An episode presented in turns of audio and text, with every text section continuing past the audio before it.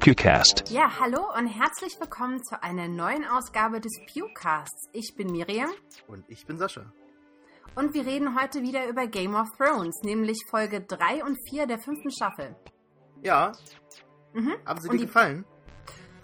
Ähm, Ah, du wolltest jetzt noch weiter Anmoderation machen und so, ne? Tut mir leid, ich noch wollt- weiter. Nö, nö, ich wollte eigentlich nur sagen, dass die beiden Folgen heißen, äh, jetzt habe ich wieder den Namen vergessen, High, Sparrow, Ja. und Sons of the Harpy. Mhm.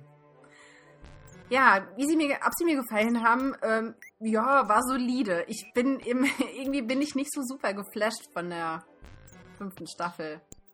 Die ist ein bisschen langsam, ne? Also, Hm. ich weiß jetzt nicht, ob es daran liegt, dass die jetzt diese angeblich laut vielen Buchlesern schlechten Staffeln adaptieren, äh, nicht Staffeln, äh, Bücher adaptieren oder ob die Storyline an sich einfach nur halt langweilig wird. Keine Ahnung. Ich Hm. weiß gerade momentan nicht genau, woran es liegt. Es gibt immer noch so Momente, wo ich sage, ja, toll, das gefällt mir.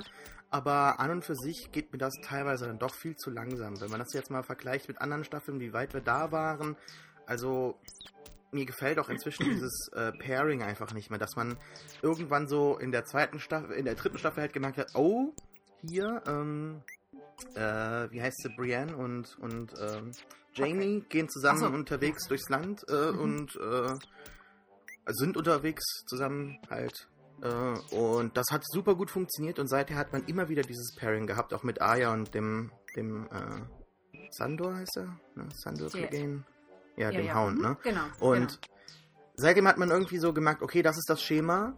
Und das war ganz gut, das hat auch gepasst. Und natürlich merkt man noch, dass sich das jetzt schon wieder am Auflösen ist. Aber gerade jetzt so zu Beginn der vierten Staffel, äh, der, der fünften Staffel, war das so krass präsent und irgendwie lähmt das so ein bisschen die Show für mich. Ich denke auch, dass dieser, wie heißt das so schön, dieser Novelty Factor oder so so ein bisschen sich abgetragen ist. Also als Game of Thrones angefangen hat, war das was äh, vom Konzept, also das war komplett neu und spannend und super.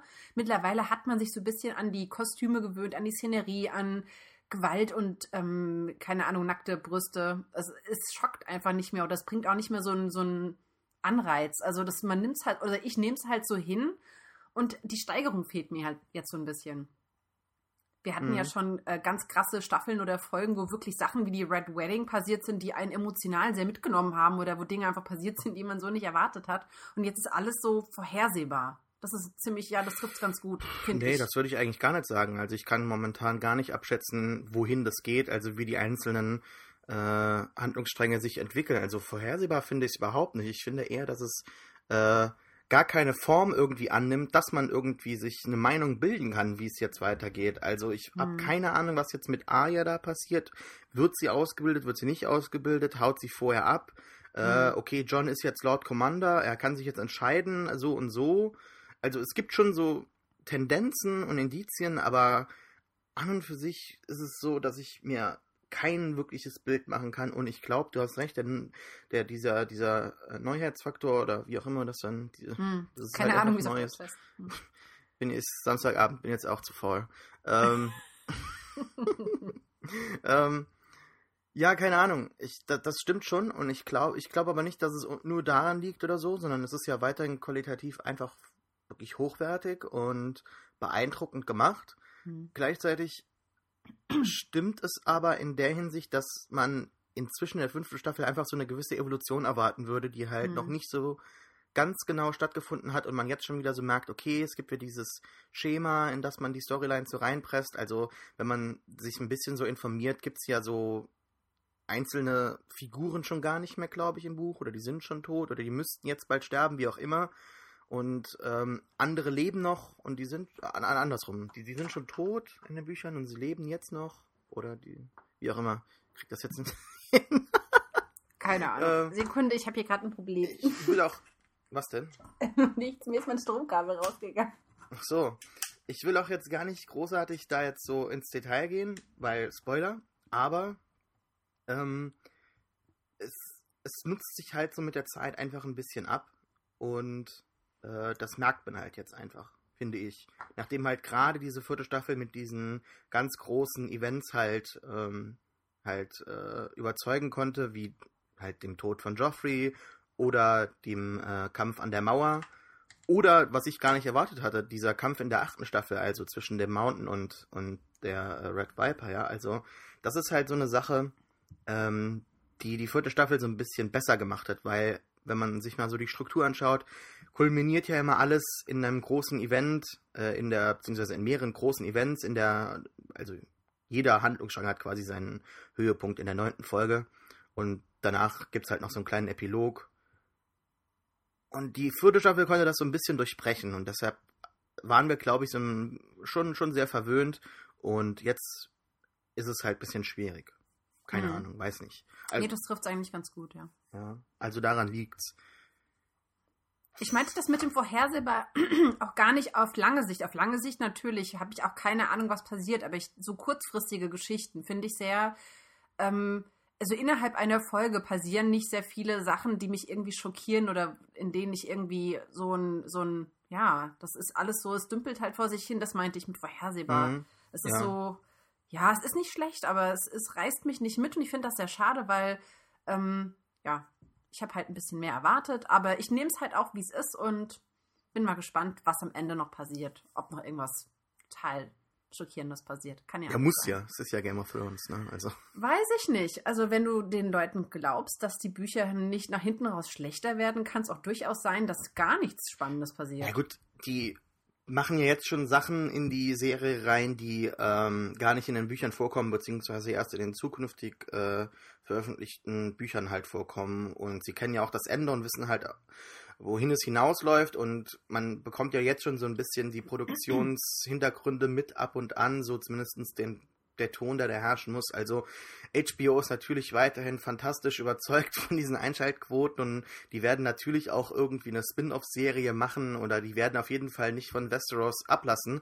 Und man kriegt ja jetzt schon so ein bisschen mit, dass hier ähm, Benioff und, äh, und Weiss, halt die Showrunner und ähm, ähm, Schaffer der Serie, halt schon irgendwie so ein bisschen drauf pochen, so ja, so, also sieben Staffeln, eventuell höchstens acht, aber eher sieben. Ich glaube halt, die, dass die wissen, wie es ausgeht und das Ganze relativ konsequent und stringent halt abschließen wollen, ohne halt große Füllerfolgen irgendwie einbinden zu müssen oder eine Füllerstaffel. Und da gibt es ja teilweise schreckliche Szenarien, wo halt auch äh, George R. R. Martin, so sympathisch er mir ist, ja halt auch manchmal so ein bisschen aus der Reihe fällt, wo er halt sagt, ja, man könnte auch neun Staffeln machen und, und äh, einen Film machen, um das Ganze abzuschließen und äh, das, das verschafft mir dann mehr Zeit, um die Bücher fertig zu schreiben und so. Also ähm, mir ist das ja. alles recht egal. Ich möchte nur, dass die Serie halt ko konsequent weiter fortgeführt wird und ähm, irgendwann abschließt. Ohne einen Film in sich halt stimmig mehr habe ich da eigentlich jetzt nicht mehr großartig hm. zu erwarten. Es ist auch jetzt nicht irgendwie so meine Lieblingsserie. Ähm, ich bespreche sie eigentlich ganz gerne, weil es immer viel zu besprechen gibt, aber so mhm. hängen bleibt eigentlich immer sehr wenig. Also ich habe beide Folgen zweimal gesehen mhm. und ich brauche jetzt trotzdem den Wikipedia-Artikel, der mir nochmal genau sagt, was, wo, wie, äh, wann passiert ist, damit ich da jetzt nichts irgendwie jetzt vergesse oder sowas ja. wichtig sein könnte. Also. Ja. Ich hoffe, dass es bei mir jetzt auch so geht. Ich habe zwar Notizen, ich habe die mir nochmal teilweise gehighlightet, weil ich einfach keinen Überblick mehr hatte, aber ich hoffe, dass wir uns da irgendwie entlanghangeln können, weil so aus Erinnerung, keine Ahnung, irgendwas ist passiert. ja. Ja, bin ich mal gespannt. Ja, bin gespannt, ich was du dir notierst. Ja, das werden wir sehen. Ja, gehen wir mal chronologisch vor und beginnen mit High Sparrow. Das ja. ist die Folge, die ähm, dann diese neue also anscheinend, die gibt es schon länger, diese Religion. Mhm. Die hat sich also jetzt nicht irgendwie neu formiert, aber sie ist halt neu gekommen, halt in die Stadt nach Tywins Tod. Das sagt ja auch dann Kevin Lannister am Anfang der Staffel, dass sie das, also dass sie äh, das vorher niemals gemacht hätten, mhm. jetzt halt hier so genau. präsent sind und treffen jetzt zum ersten Mal Jonathan Price als den, den Anführer dieser, dieser mhm. Leute. Moment, das passiert ähm, aber erst später. Ja, ja, ich wollte das nur okay. noch mal so als Highlight mhm. hervorheben, ja, bevor ja. wir dann halt, also wir bleiben dann in King's Landing, wir sind am Anfang. Die Hochzeit, bei der halt nichts passiert, wird äh, relativ schnell abgehakt. Und Das ist eigentlich so ein bisschen so der Downer gewesen, dass man irgendwie die Hochzeit von ähm, Joffrey so extrem durch die ganze Folge hinweg aufgebaut hat und jetzt diese Hochzeit, die wird nur so am Rande erwähnt. Das fand ich so ein bisschen, er ist ja nicht wichtig, ne? Also Nee, ist- Tommen ist ist, ja ja auch nicht wichtig, relativ genau. langweilig. ja, das hat, das hat das Ganze aber nochmal so gehighlightet, so wie langweilig und unwichtig das Ganze eigentlich ist, weil man sieht noch nicht mal mehr als den, den, das Ehegelüb, äh, wie heißt das Gelübde in der Kirche, Mhm. ne? Das ist so ein bisschen ne, das Highlight das einzige gewesen. Ja, gut, äh, da kann man auch inzwischen einfach so drüber hinwegspringen. Das haben wir jetzt oft Hm. genug gesehen, wie Ja, das ja. stattfindet. Ja, auch dieses ähm, Gedicht oder was auch immer die da aufsagen, ne? Also, Mhm. ähm, das, das haben wir oft genug gesehen und wenn nichts passiert, können wir das halt so ganz kurz visuell abhaken. Viel Ja. wichtiger ist ja dann, was dann passiert. Die Nämlich, Hochzeitsnacht. ja, die Hochzeitsnacht, was ich ganz äh, nett fand. Aber Ähm, schon ein bisschen, bisschen nicht grenzwertig, oder? So leicht. Ja, habe ich mich auch gefragt. Ähm, ich, die Szene gibt es auch nicht im Buch, weil ich direkt bei, bei Twitter so gefragt habe, ja, wie alt ist denn Tommen eigentlich im Buch, ne? weil die haben ja einige Figuren so älter gemacht, damit es Mhm. halt nicht so äh, creepy ist. Also ich glaube, ähm, Danny ist im, im Buch 13 oder so Mhm, und wird dann ja. auch von, von ihrem Bruder an Karl Drogo verkauft oder wie auch immer. Ja, ja. Und ähm, mein äh, ehemaliger äh, Kommilitone Ed Philippus, äh, mal hier ein paar Leute so äh, nennen, vielleicht, dem kann man folgen, das ist ein toller Kerl.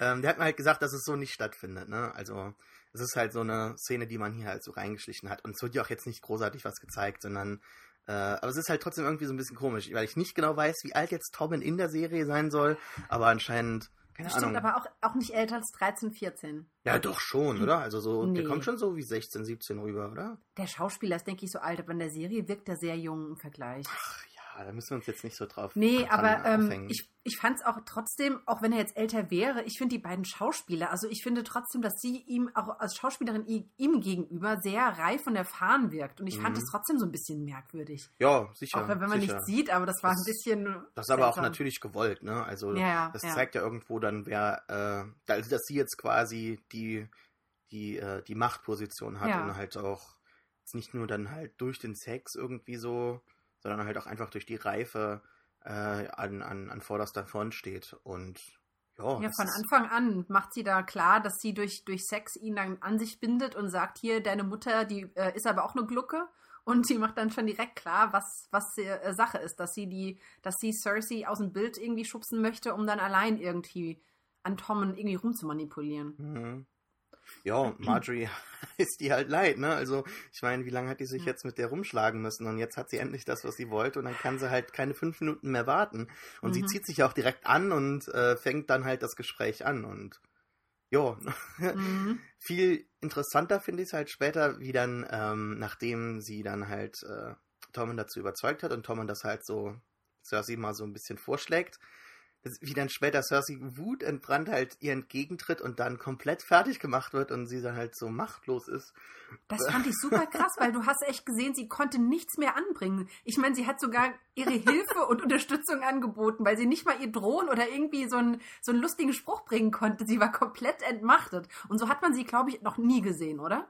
Nee, So komplett äh, hilflos und war, ich weiß nicht. Wahrscheinlich doch. Wir vergessen jetzt irgendwas, aber es ist halt, es, die, die Momente sind selten, wenn dann überhaupt, ja. Also, weil sie hat immer in der Hinterhand bisher irgendwas gehabt und da in dem Moment hatte sie nicht irgendwas, worauf sie sich sich zurückziehen konnte und irgendwie so ein, so ein, aber denk daran und irgend so ein Kommentar, da war nichts, ja. ja, kann sie ja nicht mehr, ne? Also, Ja, ja. ähm, Marjorie spielt ja auch dann darauf an, wie, wie soll ich dich jetzt eigentlich nennen, ja? Also, Das war fies, ja. ja, also, das zeigt, ist ja nicht nur so, ein, so, ein, so eine Beleidigung oder dass sie halt Cersei einfach nur unterbuttert, sondern es geht ja auch einfach darum, Moment, äh, muss ich dich jetzt daran erinnern, in welcher Position du bist? Auf jeden Fall unter mir jetzt, ja? Also, was willst du Genau. sagen? Genau. Das war halt, das war schon ganz ähm, effektiv.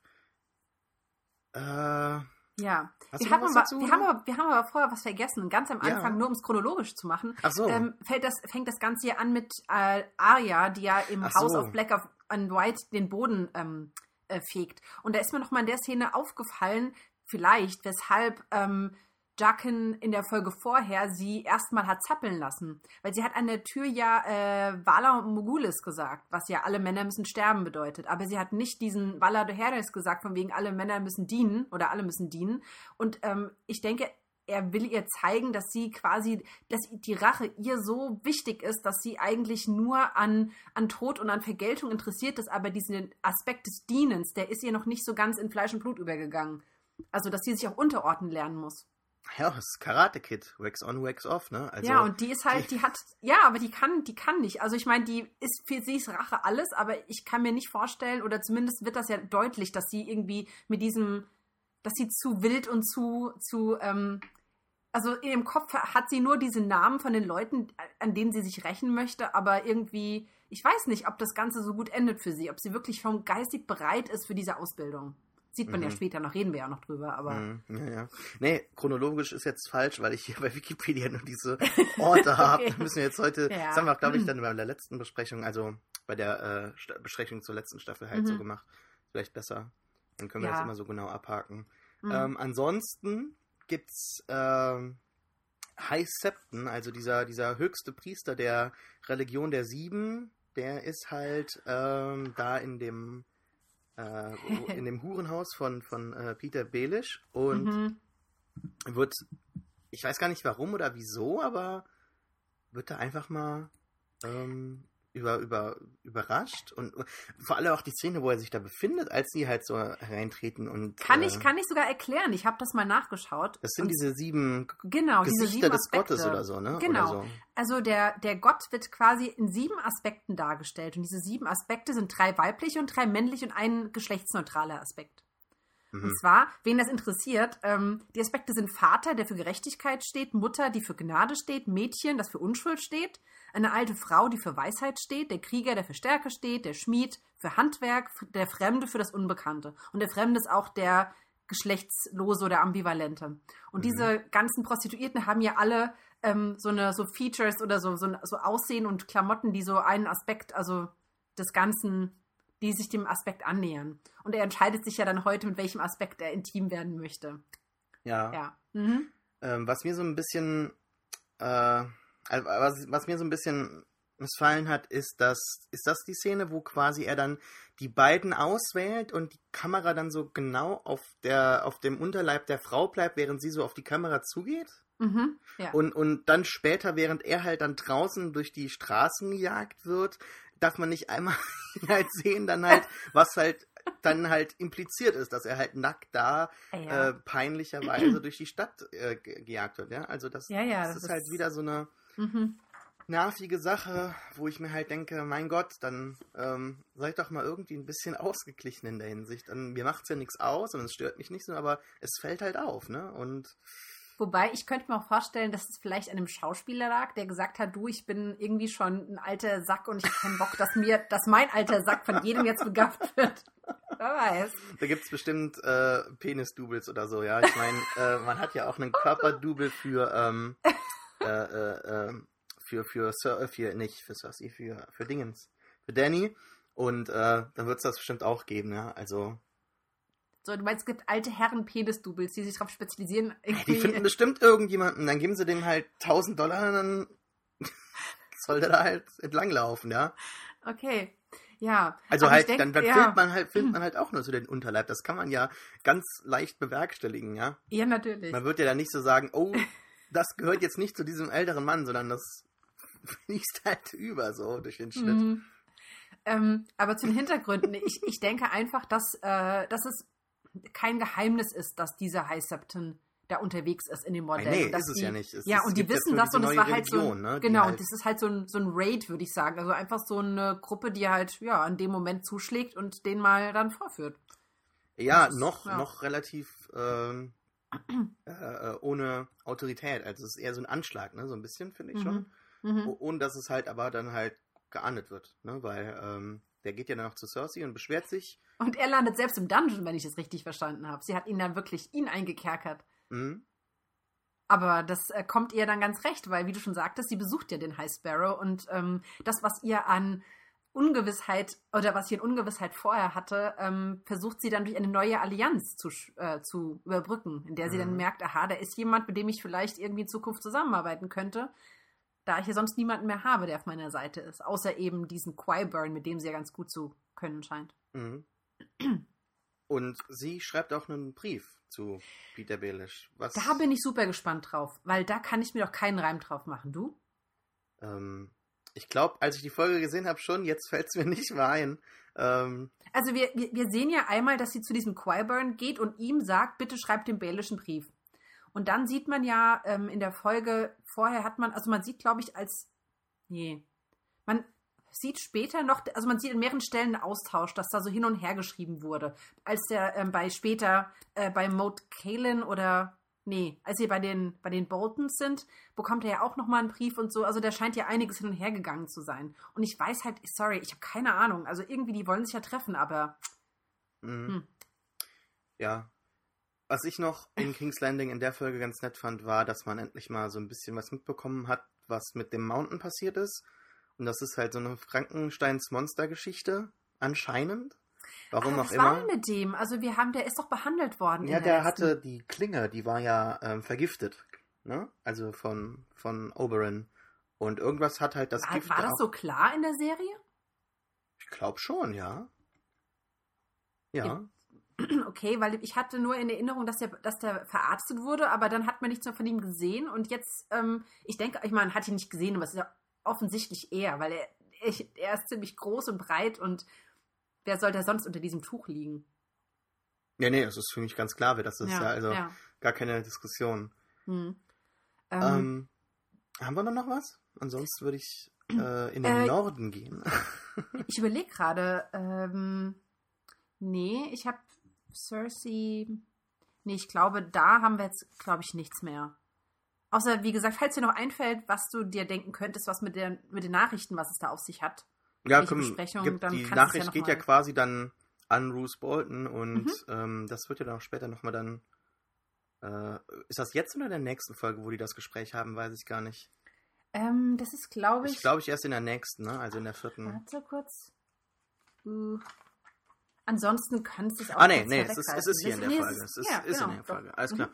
Ähm, ja, also in Winterfell sehen wir endlich mal wieder. Gibt es ja auch jetzt neues, also es ist jetzt neu im Intro äh, nicht mehr diese verkohlte Festung, sondern ah, äh, wieder neu aufgebaut. Und das sieht man auch jetzt wieder. Mhm. Und halt auch das, das, ähm, das Banner von, von den Boltons.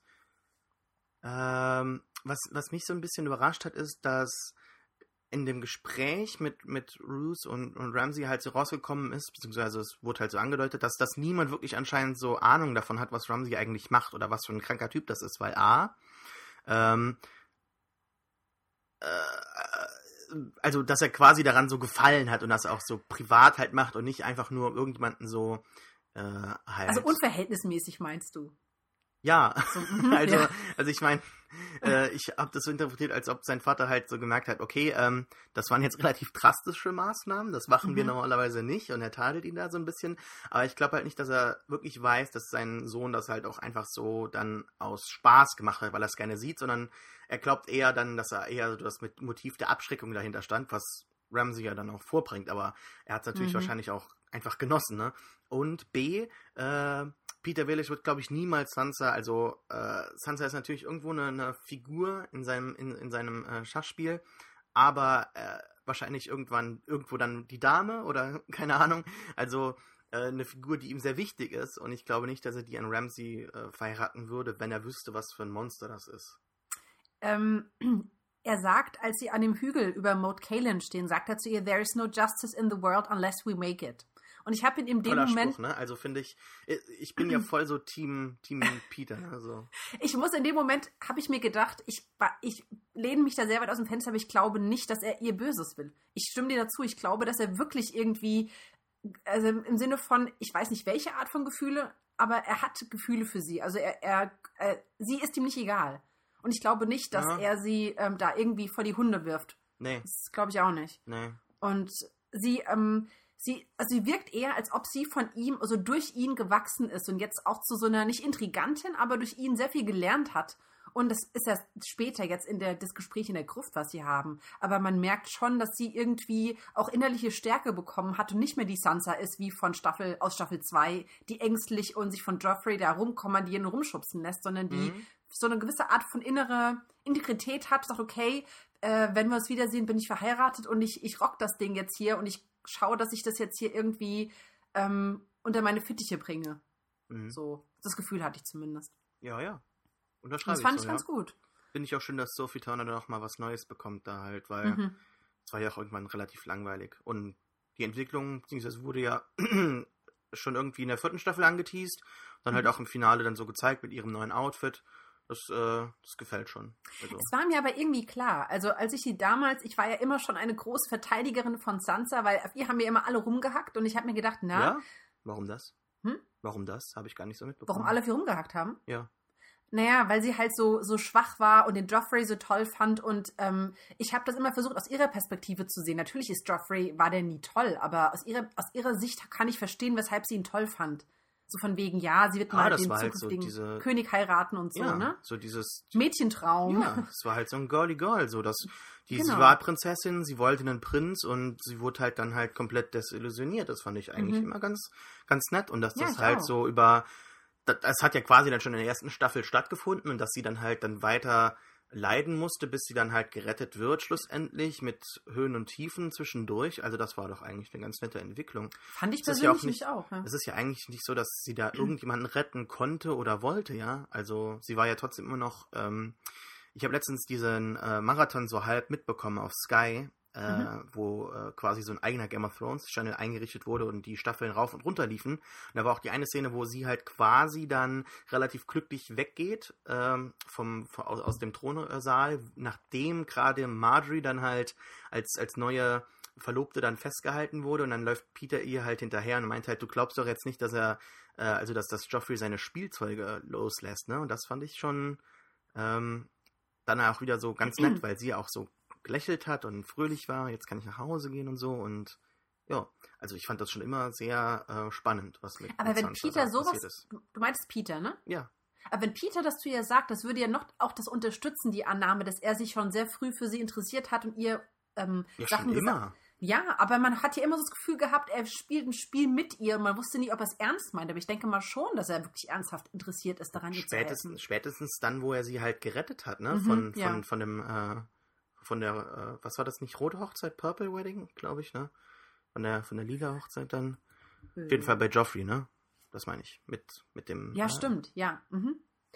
Ja, Ja. und ähm, ich finde das, das Paar auch sehr interessant, vor allen Dingen, weil ich auch noch nicht so ganz so weiß, was er trotzdem mit ihr vorhat. Irgendwelche Pläne scheint er ja trotzdem zu haben. Also ich denke mal, der Plan, dass sie Wardeness des Nordens wird, wird nicht der ultimative Plan sein. Also der wird noch irgendwas weiteres mit ihr vorhaben.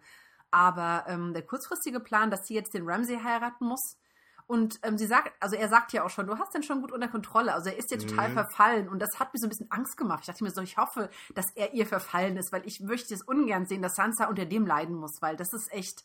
Ähm, also man, man hat ja Theon jetzt wieder ein paar Mal gesehen und wenn man sich den anschaut, wie traumatisiert der ist, also ich möchte das wirklich niemandem wünschen, da nochmal irgendwelche solche Erlebnisse äh, durchmachen zu müssen.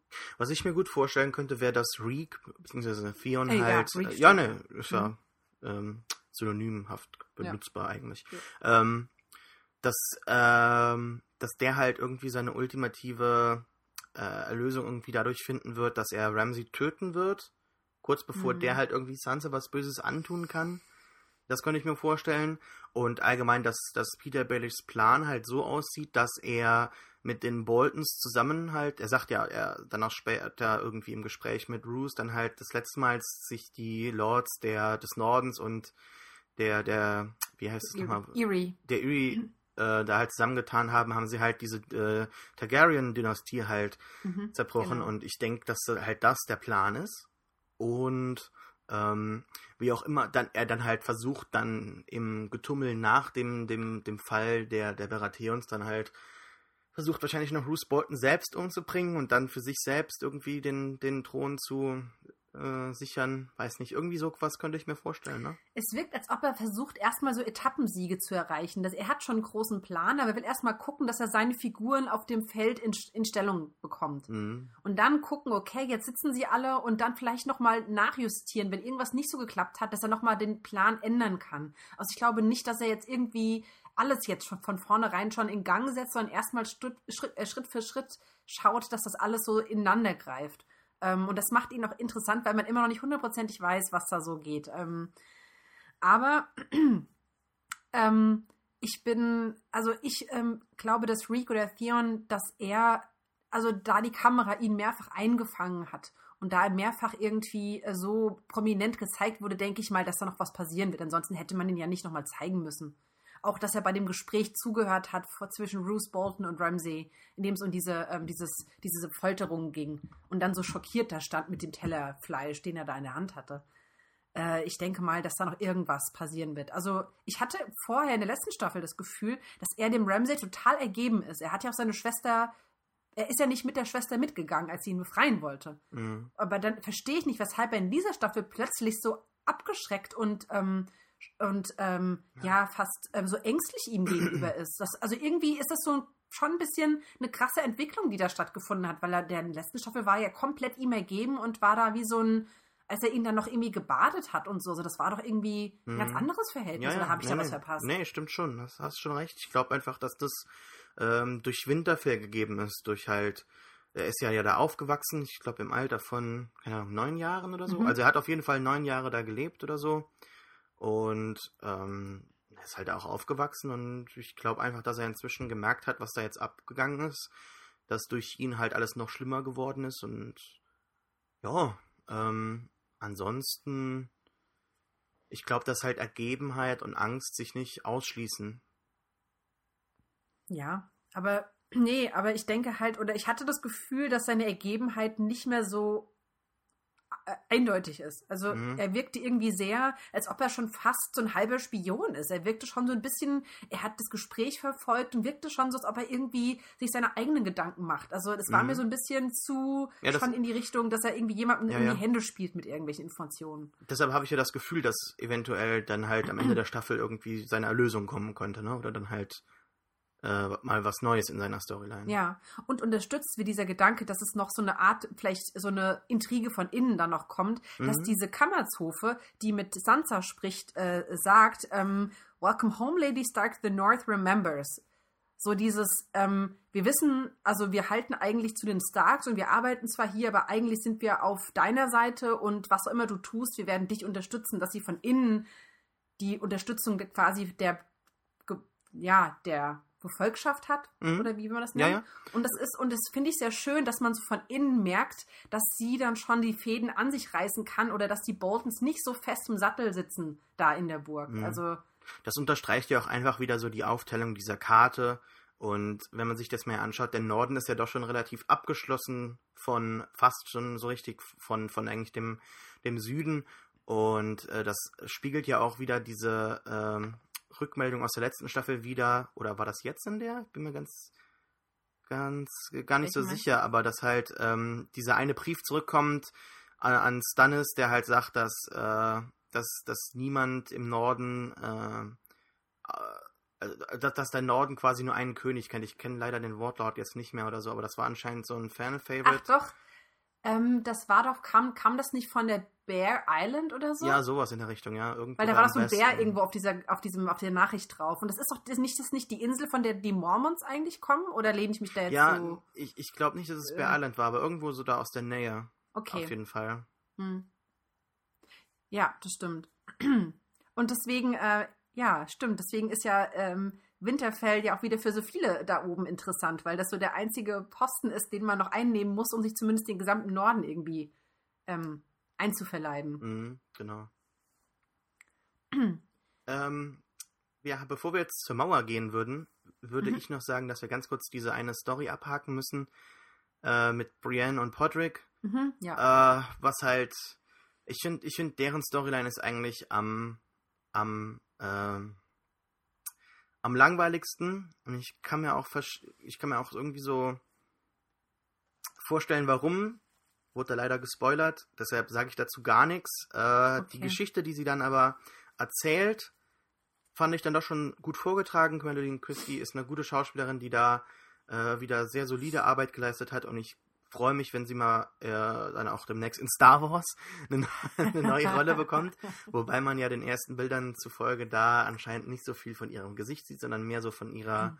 ähm, Statur. Und das macht sie auch jetzt schon hier ganz großartig. Ich freue mich dann halt, wenn sie mal anscheinend dann wen Böses spielt oder allgemein mal neue Arbeit bekommt. Aber hier die Brienne hat sie wieder fantastisch so in ihrer äh, Stärke, aber auch gleichzeitig wieder äh, Schwäche dann halt ganz toll dargestellt. Ne? So mhm. ähm, sehr, sehr tolle Figur, gut dargestellt. Was hast du dazu?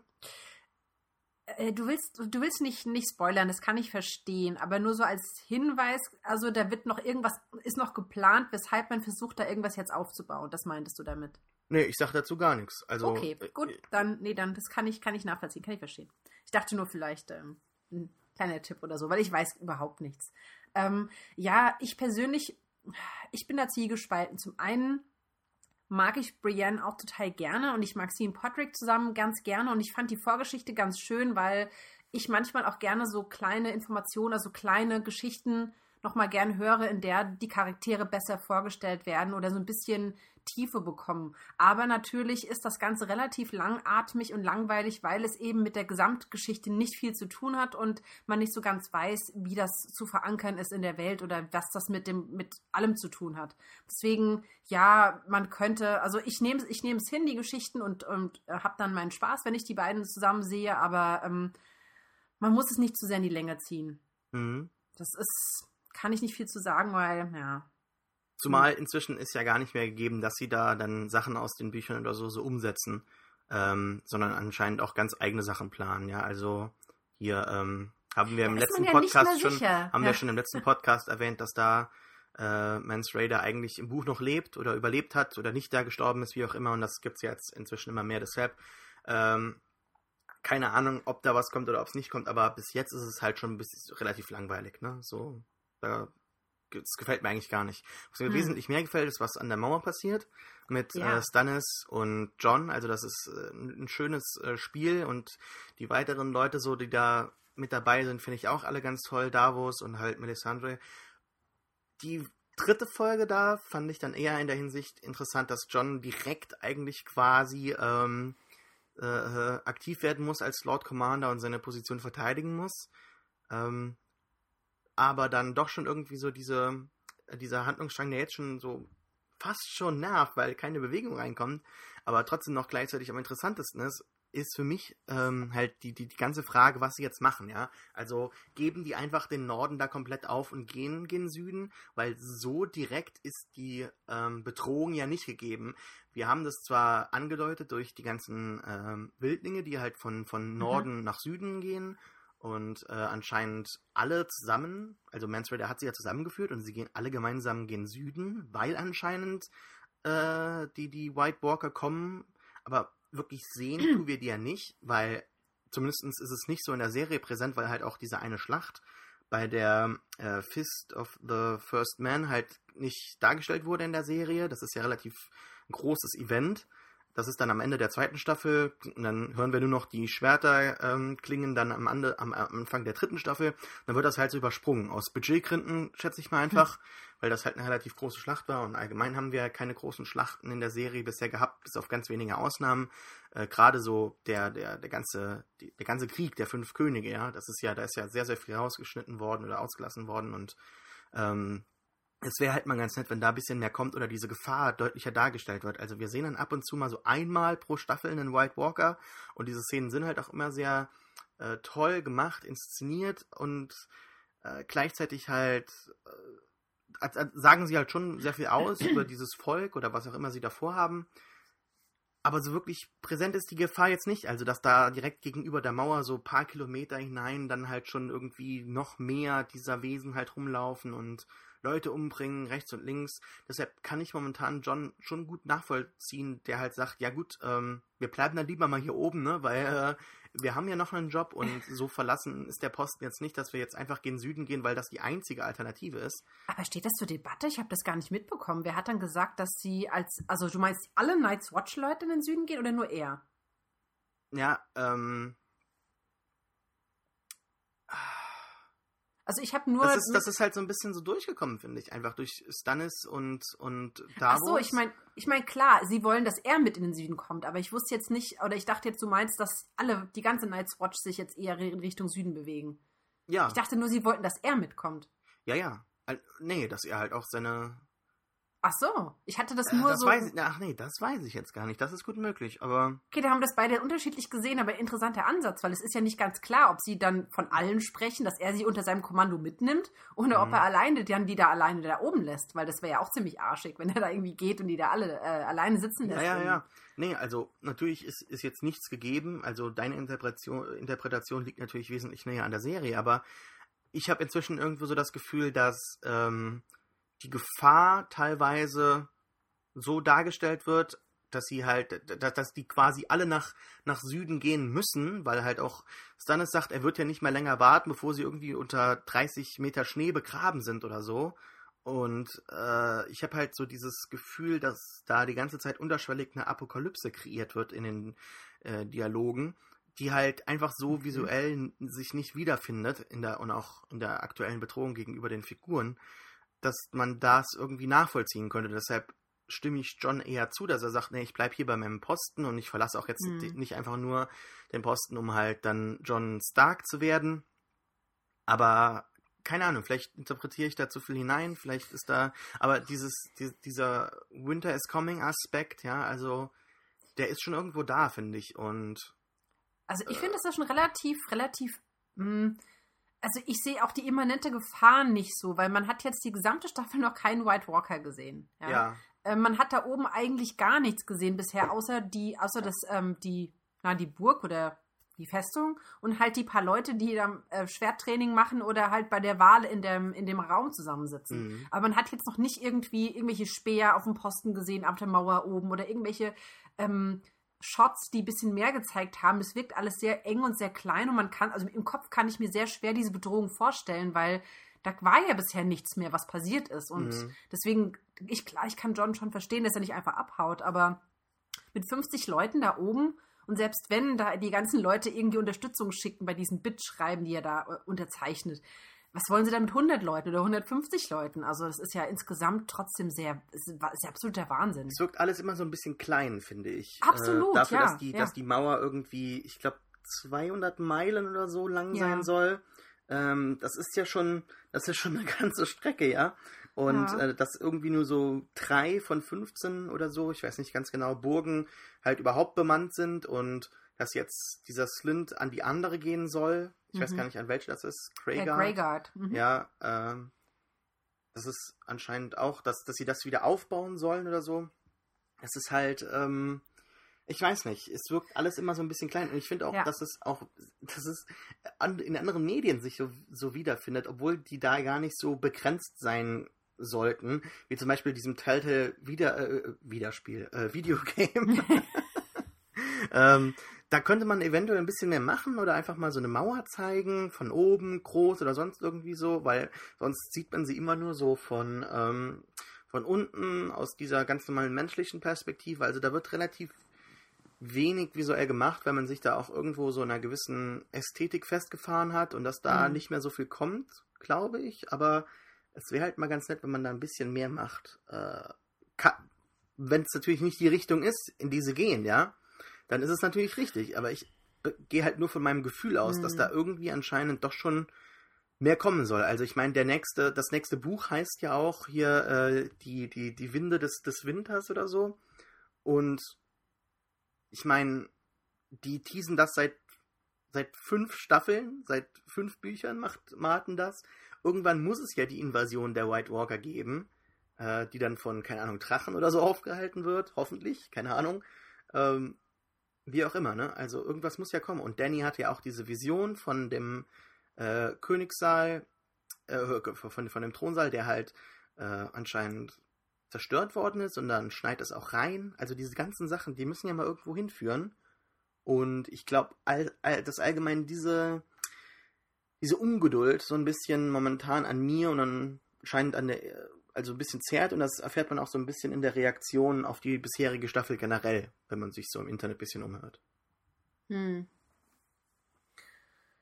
Ja, aber wenn wir gerade schon da oben sind, können wir auch noch mal alle anderen Sachen abhaken. Ach, ganz kurz nur. Ich fand, ähm, die, die Exekutionsszene äh, mit dem Slint, die hat mich sehr stark an die Daenerys-Szene erinnert, als sie den Sklaven da umbringt. Was war das in Folge 2? Mhm. dass die beiden irgendwie ähm, Entscheidungen treffen müssen, um sich so ein bisschen irgendwie ähm, quasi ihrer Macht zu bestärken. Und ähm, für mich, und das ist jetzt auch nur Spekulation, aber für mich sind so Parallelen nicht zufällig. Also ich habe so das Gefühl, das läuft irgendwie, weiß nicht, könnte so auf die beiden hinauslaufen irgendwann mal in the long run. Ja, warum so, nicht, ne? Wenn so Parallelen gezogen werden und ja. Ähm, ja, da gibt es ja relativ viele Zusammenstellungen so im Internet, auch von offizieller Seite bei HBO auf der Facebook-Seite so, wo halt gesagt wird, ja, der, der, der, der Mann, glaube ich, dann, äh, der, das ist ja auch irgendwann mal, wird das, äh, hier, ähm, Dings sagt das ja, äh, äh, verdammt nochmal, Ned Stark sagt es ja zu, zu seinem Sohn selbst dann, äh, der Mann, der ähm, die Strafe ausspricht, sollte auch das Schwert schwingen. Und mhm. ja, Ja. das ist, ist ja so ein gängiges Thema so in der, Ja. in der, in der, in der gesamten Hm. Serie.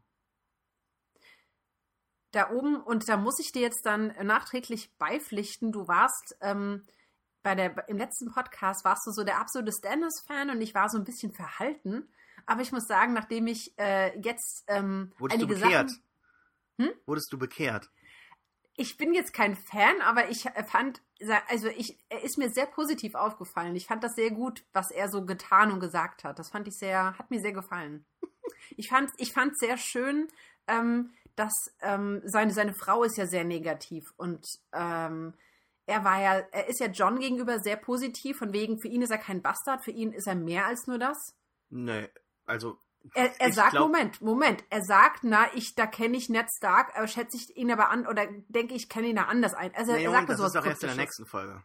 Oder? Ist es das in der nächsten Folge? Ja, weil da müssen wir dann Damn. drauf eingehen. Okay, ja, Ähm, okay. Ähm, Nee, aber dann habe ich nichts auch, auch gesagt. so ist er. Nee, das ist ja, ist ja kein Spoiler oder so. Wir sprechen ja beide Folgen. Nur es Hm. geht mir nur darum, das äh, genau auszudrücken oder festzuhalten, dass A, er ist natürlich mehr als ein Bastard und er hat da wahrscheinlich auch die Vermutung, auf die gehen wir nachher ein, Mhm. aber äh, wo ich dir zustimme, er ist dann doch irgendwie schon nur ein Bastard für, für also John ist nur ein Bastard für Stannis, weil ähm, es ist ja auch wieder nur eine Figur, die ihm hilft, in seinem Schachspiel halt gen Süden zu kommen und Ja, äh, irgendwie klar. halt Macht zu erlangen und am, am Ende halt König zu werden. Ne? Also ja. ich glaube nicht, dass er sich aufrichtig für John interessiert. Also er respektiert ihn, aber es ist halt auch wieder nur so, ein, so, ein, so eine Figur in seinem Schachspiel.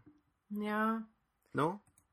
weiß ich nicht. Also er hat ihn mehrfach so väterlich angesehen. Also ich meine das nicht im Sinne von, ne, dass er sein richtiger Vater ist oder irgendwie sowas, sondern ähm, ich weiß nicht, er hat irgendwie, er scheint ein Interesse an ihm zu haben. Und ich weiß nicht, ob es nur ein Interesse ist, ihn zu benutzen als Schachfigur. Ich weiß nicht. Ich habe da irgendwie andere Schwingungen gehabt, aber das kann auch täuschen. Mhm. Okay. Ja. Deshalb. Jetzt. Was sagst du allgemein zu der Szene, des, ähm, wo, wo, wo er quasi ähm, dann den Slint umbringt? Ich habe ja, ich habe ja gedacht, dass, dass, dass Jon Snow so im letzten Moment dann doch Gnade walten lässt. Ja, habe ich auch gedacht, aber ich fand es gut, dass er es dann nicht gemacht hat, weil es eben unterstreicht, dass er weiß, er muss jetzt unangenehme Entscheidungen treffen. Und ich denke mal, dass er von sich aus gerne ähm, es nicht getan hätte. Aber er war auch derjenige, der in der ersten Folge Bran gesagt hat, ähm, schau nicht weg, ähm, Vater wird das sehen und bemerken und er wird da nicht happy drüber sein. Und er hat von vornherein von der ersten Folge an gewusst, was getan werden muss, auch wenn man es nicht will oder nicht aushalten kann. Mhm. Und das hat er jetzt eigentlich ganz gut umgesetzt.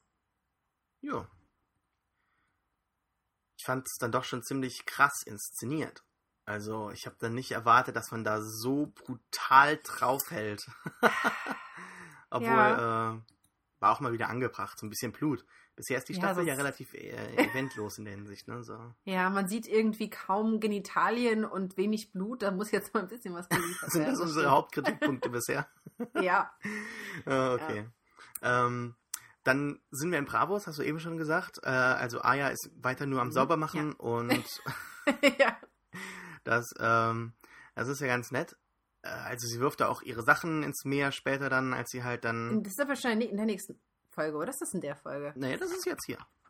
Ah, okay. Also sie ähm, Hm. versteckt dann Needle, ihr Schwert, ja, äh, ja, ja, dann ja, bei richtig, den ja. Steinen. Ansonsten wirft Mhm. sie den Rest äh, in, äh, in Venedig da, ins Wasser. Ja. Das ist weiter in Venedig Ja. für mich. Also Bravos ist Was halt aber- so. Was aber bedeutet, dass sie sie ist zwar bereit, aber ich glaube, irgendwo in der hintersten Ecke ihres, ihres Geistes möchte sie Aria und ihre, Fam also ihre Herkunft äh, behalten. Ähm. Also sie wird wahrscheinlich sich da, aber sie wird nicht hundertprozentig den Namen und ihre Identität ablegen können, oder? Ähm, das weiß ich gar nicht. Äh, ich habe da so einen netten Auszug gelesen, den jemand auf Twitter verlinkt hatte. Dann zu Mhm. Goodreads. Ähm, das müssen wir verlinken. Schreibt ihr das mal auf. Ja. meine, Sek Sekretärin, meine Sekretärin, ja. ja nee, weil, weil ich bin, ich bin gerade was am Suchen und ich finde es gerade nicht. Ansonsten. Ja, egal, ich bin ja gerade am Reden. Also, ähm, es war auf jeden Fall das Zitat aus, aus dem Buch von George R. R. Martin, der halt, wo, wo halt, ähm, er dann quasi, er schreibt ja immer aus dieser Perspektive der einzelnen Figuren und Mhm. Arya ist dann POV-Charakter, also Point of View. Und ähm, dann äh, wird halt erzählt, dass das halt Needle halt all das ist. Needle ist Winterfell, Needle ist John, äh, Needle ist Rob, der irgend oder oder Brandon, der der die Wand hochklettert, irgendwie sowas äh, entlang äh, entlang dieser Ausführung. Und da kann ich halt schon verstehen, dass sie das halt ultimativ sich irgendwo in der Hinterhand behalten möchte, damit sie halt doch noch irgendwie was hat, falls das nicht ganz klappt. Eben, ich, Ich- kann das verstehen, aber es zeugt doch davon, dass sie nicht 100% dabei ist, weil wenn du dir die, an, einen Plan B offen hältst, dann ist das ja nicht ein hundertprozentiges Commitment zur Sache. Ja, mein das Gott, muss man du kannst doch dem, dem Mädchen das jetzt nicht vorwerfen. Das hat Nee, das jetzt seit fünf Jahren nein. oder vier, fünf Jahren versucht die halt da ihre Rache zu kriegen und es klappt halt und klappt nicht und das ist halt so krass mit ihrer Identität einfach verschmolzen, nachdem sie alles verloren hat, dass sie jetzt einfach so alles Ja. aufgeben soll, das ist halt schon schwierig, ne? Ähm, ich, ich, ich verstehe das und ich, das ist jetzt nicht ein, eine Beurteilung dessen, sondern es ist nur eine Feststellung, dass es bedeutet, dass sie meiner Meinung nach nicht zu einem faceless Man werden kann, weil das nämlich bedeutet, dass sie komplett ihre, ihre Identität aufgeben müsste ja. und ihre eigenen Bedürfnisse hinten anstellen muss. Und das kann sie, glaube ich, nicht. Ja, das ist ja jetzt der zentrale Konflikt, ja. Also es Ja, ist ja schon ja. gutes Drama. Das muss man, muss man ja schon der Serie lassen. Ähm, Ich dachte aber, dass du es so langweilig findest, dass, Nö, du, dass nö, dich also die Sachen gar nicht so die. Frage Hast du ist halt, letzten Mal es gesagt. ist halt, es ist halt, die, es ist halt schon so vorhersehbar, ne? Also das, das meine ich halt damit, dass, dass du sagst, es plätschert vor sich hin, das ist vorhersehbar. Ähm, ich weiß es nicht. Also die Storyline muss ja irgendwie so gehen, dass sie dann gut aus, dass sie hier die Ausbildung findet. Das ist halt so diese Luke Skywalker-Geschichte, ne? So, dass sie ultimativ ihren Freunden dann doch schon vor, vor, ähm, vor dem Beenden ihrer Ausbildung dann halt helfen gehen wird und dann halt wahrscheinlich die Hand abgehackt bekommt oder so von ihrem Vater, der auferstanden ist. Nee, ähm, oh ähm, Gott. Ah, aber ja, also ich glaube halt einfach, dass Aya die Ausbildung dann schon irgendwo statt, also Mhm. durchlaufen wird. mhm. Aber dann irgendwann muss es ja auch mal wieder zurückgehen, weil was mich so momentan, glaube ich, am meisten eigentlich stört, ja, äh, ist, dass, ähm, das wird aber wahrscheinlich, hoffe ich doch mal, sich, das kann ja ganz schnell auch ähm, umgedreht werden, ohne dass man das großartig inszenieren muss, dass momentan alle, alle Figuren eigentlich von dem Hauptgeschehen sich abwenden, ja, also oder halt woanders hinlaufen, wo ich es eigentlich gerne hätte. Hauptgeschehen? Ah, ja, das ist aber nicht das Hauptgeschehen. naja, äh, Westeros, ja, also ist ja immer noch da. Und Danny ist halt immer noch in Marine, Ja. in, Estero, in Essos und, und macht halt ihre, ihr eigenes Ding und hat halt irgendwo gar keine, also wahrscheinlich, wird, äh, sie hat noch keine Ambition, wirklich nach Westeros zu gehen, aber wahrscheinlich wird sie da jetzt aus der Stadt rausgejagt, wie auch immer. Ähm, wir haben Tyrion und, und, ähm, und, äh, wie heißt er, äh, Äh, Jorah. ne, nicht Jorah, Jorah, Ach, ist, ah, später, äh, ja. äh, Dings. Varys. Varys, mein Gott, danke. Ja. Und, und so viele Leute. Ja, also Varys und Tyrion sind jetzt Mhm. darüber, notgedrungen natürlich, aber ähm, sollten natürlich auch irgendwie wieder zurückkehren. Der Plan ist natürlich schon geschmiedet und sie Mhm. wollen das über Danny schaffen, aber das dauert halt auch wieder. Dann ist Arya jetzt im Prinzip da, wo sie, wo, wo sie hin will anscheinend, aber wir gehen da ja auch nur mit ihr hin, weil wir erwarten, dass sie zurückkehrt, irgendwann dann als große Kämpferin, die ihre Rache Mhm. findet. Und Mhm. ja. Was hältst du denn so von dem House of Black and White? Ist dir wirklich, also ich meine, wir kennen ja beide die Bücher nicht in der Hinsicht und ich habe auch nichts gelesen. Hast du was gelesen? Weil ich hab, Nö. kann mir im Moment noch keinen reinmachen. Kann mir Ähm. keinen reinmachen, was ist mit diesem, was hier, ich meine, da passieren ja komische Dinge in dem Haus Ja. und ich habe nicht so ganz durchblicken können, was da passiert. Es ist halt, es ist so eine, ähm, äh, ja, sie, sie heiligen halt den, den Gott des Todes und geben anscheinend traurigen Seelen oder so die Möglichkeit, dann halt sich umzubringen oder das Leid zu beenden, wie auch immer man das Ja, halt aber was halt machen sie dann möchte. mit dem? mit denen? Das fragt Arya. Was, what, was fragt sie, was machen wir mit denen danach? Also nach dieser Totenwaschung. Ah ja, Und dann schaut ich, sie die andere nur an. ich- was machen ich- die mit denen? Ich habe mir da noch nie Gedanken gemacht, aber jetzt, wo du es sagst, ich habe eigentlich gedacht, dass die die nur waschen und was auch Ah. immer. Aber jetzt, wo du es sagst, kommt mir der Gedanke, natürlich könnte es ja sein, dass das dann so, dass sie eine Armee aufbauen von, also dass halt Jack and Hagar auch sich mal umgebracht hat und jetzt halt für wer auch immer dann tatsächlich dahinter steht, oder, oder sagen, wir so, es ist Jack and Hagar, ist halt diese Seele oder die, dieser Typ, keine Ahnung, der halt dann von Körper zu Körper sich halt halt verwandeln kann oder die Körper wechseln kann, das Aussehen, wie auch immer. Also Also ich, ich glaube hier nicht, dass sie, dass Ja. sie aus den Körperteilen Realplastinate herstellen oder so. Das glaube ich jetzt Nee, nicht. nee, das nicht. Also ich denke, aber irgendwas mit so ein bisschen dunkler Magie könnte ich mir auch vorstellen, weil dieses, ich meine, er reißt sich ja immer das Gesicht, also die Maske vom Gesicht. Aber Ähm. die Frage ist, sind das so, sind das wirklich Masken? Ist das eine Täuschung? Ist das eine Illusionsmagie? Ja, wenn dann schon, ja, aber es ist ja auch irgendwie, ich weiß nicht genau, wie das in den Büchern erklärt wird oder halt äh, beschrieben wird. Ich glaube einfach, dass das hier halt äh, visuell die einzige Möglichkeit ist, das relativ kostengünstig und ähm, einfach halt zu bewerkstelligen, dass man halt diesen Schwenk hinter Aria hat und das halt dann äh, dann als die Figur nochmal zu sehen ist, dann halt Tom äh, Valichia oder so, dann halt Mhm. zu sehen ist der Schauspieler von Jack and Hagar anstatt dem anderen Mann vor, zuvor. Ja, aber, die, aber das wäre wirklich interessant, mal ähm, zu wissen, wie da genau die Beschreibung ist, weil es kann ja alles sein zwischen, ähm, ähm, der benutzt halt irgendwie Make-up oder irgendwie sowas, oder Mhm. zwischen, er hat irgendwie eine Illusionsmagie und es ist ja die Frage, welche ähm, Stoffe man braucht, um so eine Magie zu bewerkstelligen. Ob er irgendwie ähm, Stoffe des Körpers braucht, also irgendwie den Körper verarbeiten muss und damit irgendwelche Rituale zu machen. Das kann ja durchaus sein Mhm.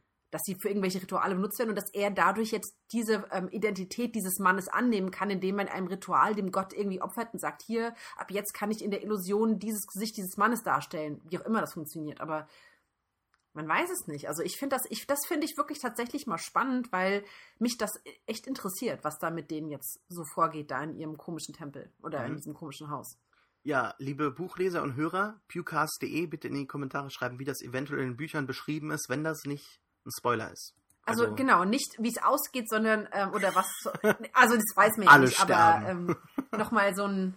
Das wäre, würde mich auch mal interessieren. Ich Ja. habe ja übrigens jetzt angefangen, ähm, das erste Buch als Hörbuch zu hören. Hm, okay. Mhm. Und ich Habe werde ich mir mich auch da mal jetzt mal überlegt, nach, das zu machen, aber. ich werde mich jetzt nicht. nach vorne arbeiten. So. Ach, haben wir dann Buch. irgendwann so diese Dynamik wie in einem anderen Podcast, sodass du alles Ich weißt hoffe und ich nicht? Mhm, ich hoffe mal. Ja, das ist wenn ja, ich das ist ja doof. schaffe. Dann kannst du mich immer so teasen, das ist ja unfair. Hm, ich mag die Situation, ich mag die Position sehr gerne. Oh, schlimm. äh, ja, aber nee, dunkle Magie ist ein gutes Stichwort. Ich finde allgemein, dass in dieser Folge so diese, dieses äh, Theme der, der, der Religion wieder so hochpocht, weil wir haben in Mhm. King's Landing haben wir eine Religion, äh, die neu aufgetreten ist, oder zumindest eine, eine religiös motivierte, ähm, äh, ich will nicht sagen Terroreinheit, aber die werden ja schon richtig krass aktiv in der nächsten Folge. Ähm, dann Ja. haben wir in äh, äh, äh, Dingens jetzt, ist es mir Marine? entfallen. Nee. Dann haben wir in Bravos die so, Sache ja. Genau. mit dem Gott des Todes und dann haben wir in Volantis ähm, äh, die Szene, in der Tyrion und Varys auf diese Priesterin äh, stoßen, die halt auch dem, das ist halt auch so eine rote, Rote Priesterin, Priesterin, mhm. genau, die halt auch wie bei, äh, also ist im Prinzip äh, auch so eine äh, äh, Priesterin von äh, vom, vom Lord des Lichtes, also wie halt Melisandre und das ist eine, hast du die erkannt? Die, ich habe gedacht, woher kenne ich die? Woher kenne ich die? Ähm, weil die ja anscheinend gar keine größere Rolle hat, aber das ist diese Yukio aus The Wolverine gewesen. Hast du den gesehen letztes Jahr? Nein, Oder war das 2013, wo der kam? nee, ich weiß den habe ich nicht gesehen. Aber die, die hat halt so, so ganz prägnant, so ein ganz prägnantes Gesicht mit so Mhm. weit auseinanderstehenden Augen. Deshalb, das hat mich, Mhm. hat mich so ein Ja. bisschen total, äh, äh, also hat, hat mich schon Angst gemacht, ne? Also, Ich finde, ich finde diese roten Priester oder Priesterinnen, die finde ich total spannend, ja, weil sie ja auch irgendwie bei dieser Rede gesagt hat, dass sie mal eine Sklavin war, ja, glaube ich. Und das war bei Melisandre ja auch so. Ja. Die ist ja auch mal eine Sklavin gewesen und ist dann äh, in diese Rolle als Priesterin gekommen, weil der Gott sie erwählt hat oder so. Mhm. Ähm, und ich finde, und da haben wir uns, ich habe das letztens mal gelesen, liegt schon seit äh, paar Staffeln zurück in Staffel 3, gab es auch mal einen roten Priester. Ich weiß nicht, ob du dich an den erinnerst. Und zwar war der mit diesen komischen Typen unterwegs, die, ähm, den ähm, Ja. Gen, Gen, ja, Ja, wie die, heißt das die denn? äh, Brotherhood of Dingens. Genau, und dieser, und der hat doch seinen Kumpel immer wiederbelebt. Der ist doch dann immer gestorben in den Kämpfen und der hat dann immer den Gott des Lichts äh, angerufen, da wurde er wiederbelebt in diesen Zweikämpfen und so. Angerufen. Angeru ja, was heißt anrufen? nee, es ist schon richtig, das ist schon richtig. ähm, Ja, und das ich- hatte ich vollkommen vergessen, dass es auch ein roter Priester war. Also auch von diesem, von diesem Gott des das ist Lichtes. mir gar nicht klar geworden damals. Ich hab, nee, und ich, aber jetzt, wo du ich finde sagst, das super, Feuer in super dieser spannend. Höhle, ja, ja. Super Ähm, spannend. Ja, Tyrion ist halt da mit dieser Prostituierten am Anbandeln und kann sich dann irgendwie nicht dazu bringen, mit ihr Sex zu haben, was ich ganz interessant fand. Äh, so eine neue Wie hat dir denn, die, wie hat dir denn die, die blonde Prostituierte gefallen hier, die Daenerys? Das fand ich auch irgendwie das total fand ich ulkig witzig. so. Das, äh, Ich fand's, ich fand's witzig, dass es selbst in der Serie das Thema so aufgegriffen wird, so hör, hör die Drachen, äh, Mutter, Drachenmutter und so weiter. Und dass sie dann so eine. Warum ist das Ja. lustig, Drachenmutter? Nee, nee, ich meine jetzt nicht mehr Drachenmutter, aber weil sie halt irgendwie selbst in der Serie diese Figur der Daenerys irgendwie so reduzieren auf ihre, sie hat halt lange weißblonde Haare und diese Klamotterie, die Klamotten, die waren ja auch wirklich genau das, was sie trägt, diesen Hosenrock, diese Mhm. und hinten offen und das fand ich irgendwie witzig, dass das Ganze so so eine Referenz in der Serie auf diese Person war. Ja, Aber- aber fand ich ulkig. Hab ich, hätte ich nicht gebraucht. Das, diese, also dieser Kult, also dass, dass da dieser Kult da da ist und dass sich das dann irgendwie auch in solchen Gegenden Mhm. halt ähm, wiederfindet und spiegelt, das ist okay. Aber das war, weiß auch nicht, Jorah hat mir leid getan. Jorah, der, der fand das total. Oh, der hat sich da, der hat. Hat ich fand es ein bisschen getan. lustig. Ich, nee, ich Deshalb, musste ein bisschen ähm, lachen. Ich weiß nicht wieso, aber ich fand es ein bisschen lustig dann, ihn so zu sehen. Dachte ich mir, tja, Pech gehabt. Ähm, ja. Ja. Und dann führt der Tyrion. Dann können wir direkt weitermachen. Ja. In der nächsten Folge geht's, Und schwupps. geht's weiter in King's Landing. Ähm, möchtest du da mal erzählen, was passiert ist? Weil das ist mir nicht mehr ganz so, bin ich mir nicht mehr ganz so sicher. Also wir Okay. haben die erste Mal die Szene mit dem, ähm, mit dem Rat des Königs. Und da wird dann ganz kurz nochmal was mit der Iron Bank erwähnt. Genau. Äh, Cersei hat ja schon vorher versucht, sich ihr den Rat so ein bisschen schön zu, zu organisieren, dass es die Leute sind, mit denen sie gut kann. Und sie hat ja dann, ähm, und sie schickt den Master of Coin, also den Tyrell, nach Bravos, um da bessere Konditionen wegen der Schulden äh, auszuhandeln. Mir war nicht ganz klar, ob sie ihn einfach nur aus dem Weg haben möchte oder ob sie wirklich plant, ihn auf diese Reise über Bord gehen zu lassen, wortwörtlich. Mhm. Das war mir nicht ganz klar. Da dachte ich mir so, es kann beides sein. Ja. Dass sie einfach nur in der. Ja, ne? ja. Zumal halt auch einfach äh, dieser Marin Trent halt mitgeschickt wird und Mhm. ich weiß gar nicht, ob die es bis zum Boot schaffen. so, dass irgendwie Ja. so habe ich das Gefühl, dass, dass Cersei momentan so ein bisschen durchdreht. Ja, ja, nicht. sie, ja, ja.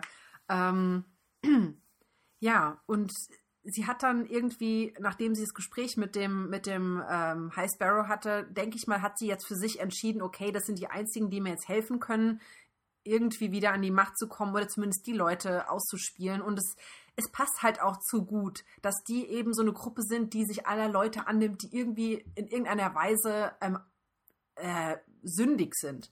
Und es passt ja zu gut, dass der äh, Loras eben ja mit Männern Sex hat. Und das auch, wie wir in der Folge vorher oder vor zwei Folgen auch sagt, das weiß ja auch jeder. Und diese Szene, die ist ja schon ziemlich prägnant gewesen, dass er auch ziemlich offen mit seiner Homosexualität umgeht.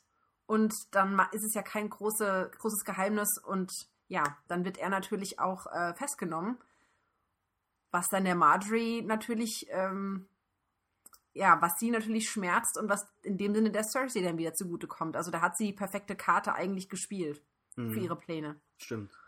Ja. Und ähm, mir geht es aber fast schon ein bisschen zu schnell, dass es von Marjorie hat ein gutes ähm, Verhältnis zu Tommen und ähm, beide oder sie schafft es irgendwie Tommen gegen seine Mutter auszuspielen und schwupps hat sich die Dynamik jetzt schon wieder gedreht und äh, Tommen steht total hilflos da und schafft es noch nicht mal mit seiner Kingsguard irgendwie sich gegen diese Männer durchzusetzen, als sie da diese den ähm, High Sparrow treffen oder äh, besuchen wollen und dann heißt ja, der betet gerade und die, die lassen die halt nicht durch und der geht einfach wieder.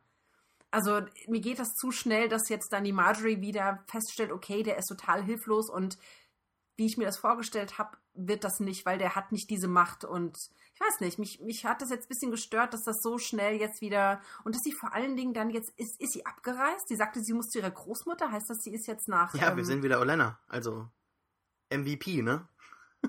ich freue mich, die wiederzusehen. Ich mochte die sehr. Ja, aber äh, also fährt sie zu ihr oder äh, holt sie die dann äh, jetzt wieder zurück? Das habe ich nicht ganz weiß verstanden. Ich gar nicht. Ähm, ist mir auch nicht klar geworden. Weil ich fände es jetzt ein bisschen krass, wenn sie etwa abreisen würde, weil dann lässt sie ihren Bruder ja komplett alleine. Mhm. Aber jedenfalls, das ging, das ging, mir alles ein bisschen zu schnell. Nee, die wird ja noch da sein. Ähm, also das ist ja, es ist ja immer sehr schwierig, ähm, die Zeit einzuschätzen, die in der Serie vergeht. Also wir sind ja inzwischen ja, so angekommen, dass im mhm. Prinzip äh, alles halt schon sehr langsam abläuft. Also dass sich die Serie jetzt auch dann tatsächlich über vier Jahre so oder vier, fünf Jahre halt so erstreckt. Gleichzeitig ist es dann aber relativ schwierig dann zu einzuschätzen, wie, wie viel Zeit halt vergeht zwischen den Folgen oder innerhalb einer Folge. Mhm. Deshalb es kann schon sein, dass sie da abreist, dahin geht, aber gleichzeitig muss man sich auch irgendwie so zu Gemüte führen, dass gerade die Hochzeit war und dann wäre Olena ja noch da. In der Stadt. Nee, eigentlich. nein, nee. Sie hat, glaube ich, sogar in der Hochzeitsnacht noch gesagt, ach ja, meine, ähm, meine Großmutter musste schon wieder abreisen, sie hat irgendwie genug von Hochzeiten. Ach so. Das hat sie, das hat sie nämlich wahrscheinlich gesagt, damit ah. es Sinn macht, dass sie später sagt, ich muss zu meiner Großmutter. Sonst wäre das ja komisch. Passe ich nicht auf.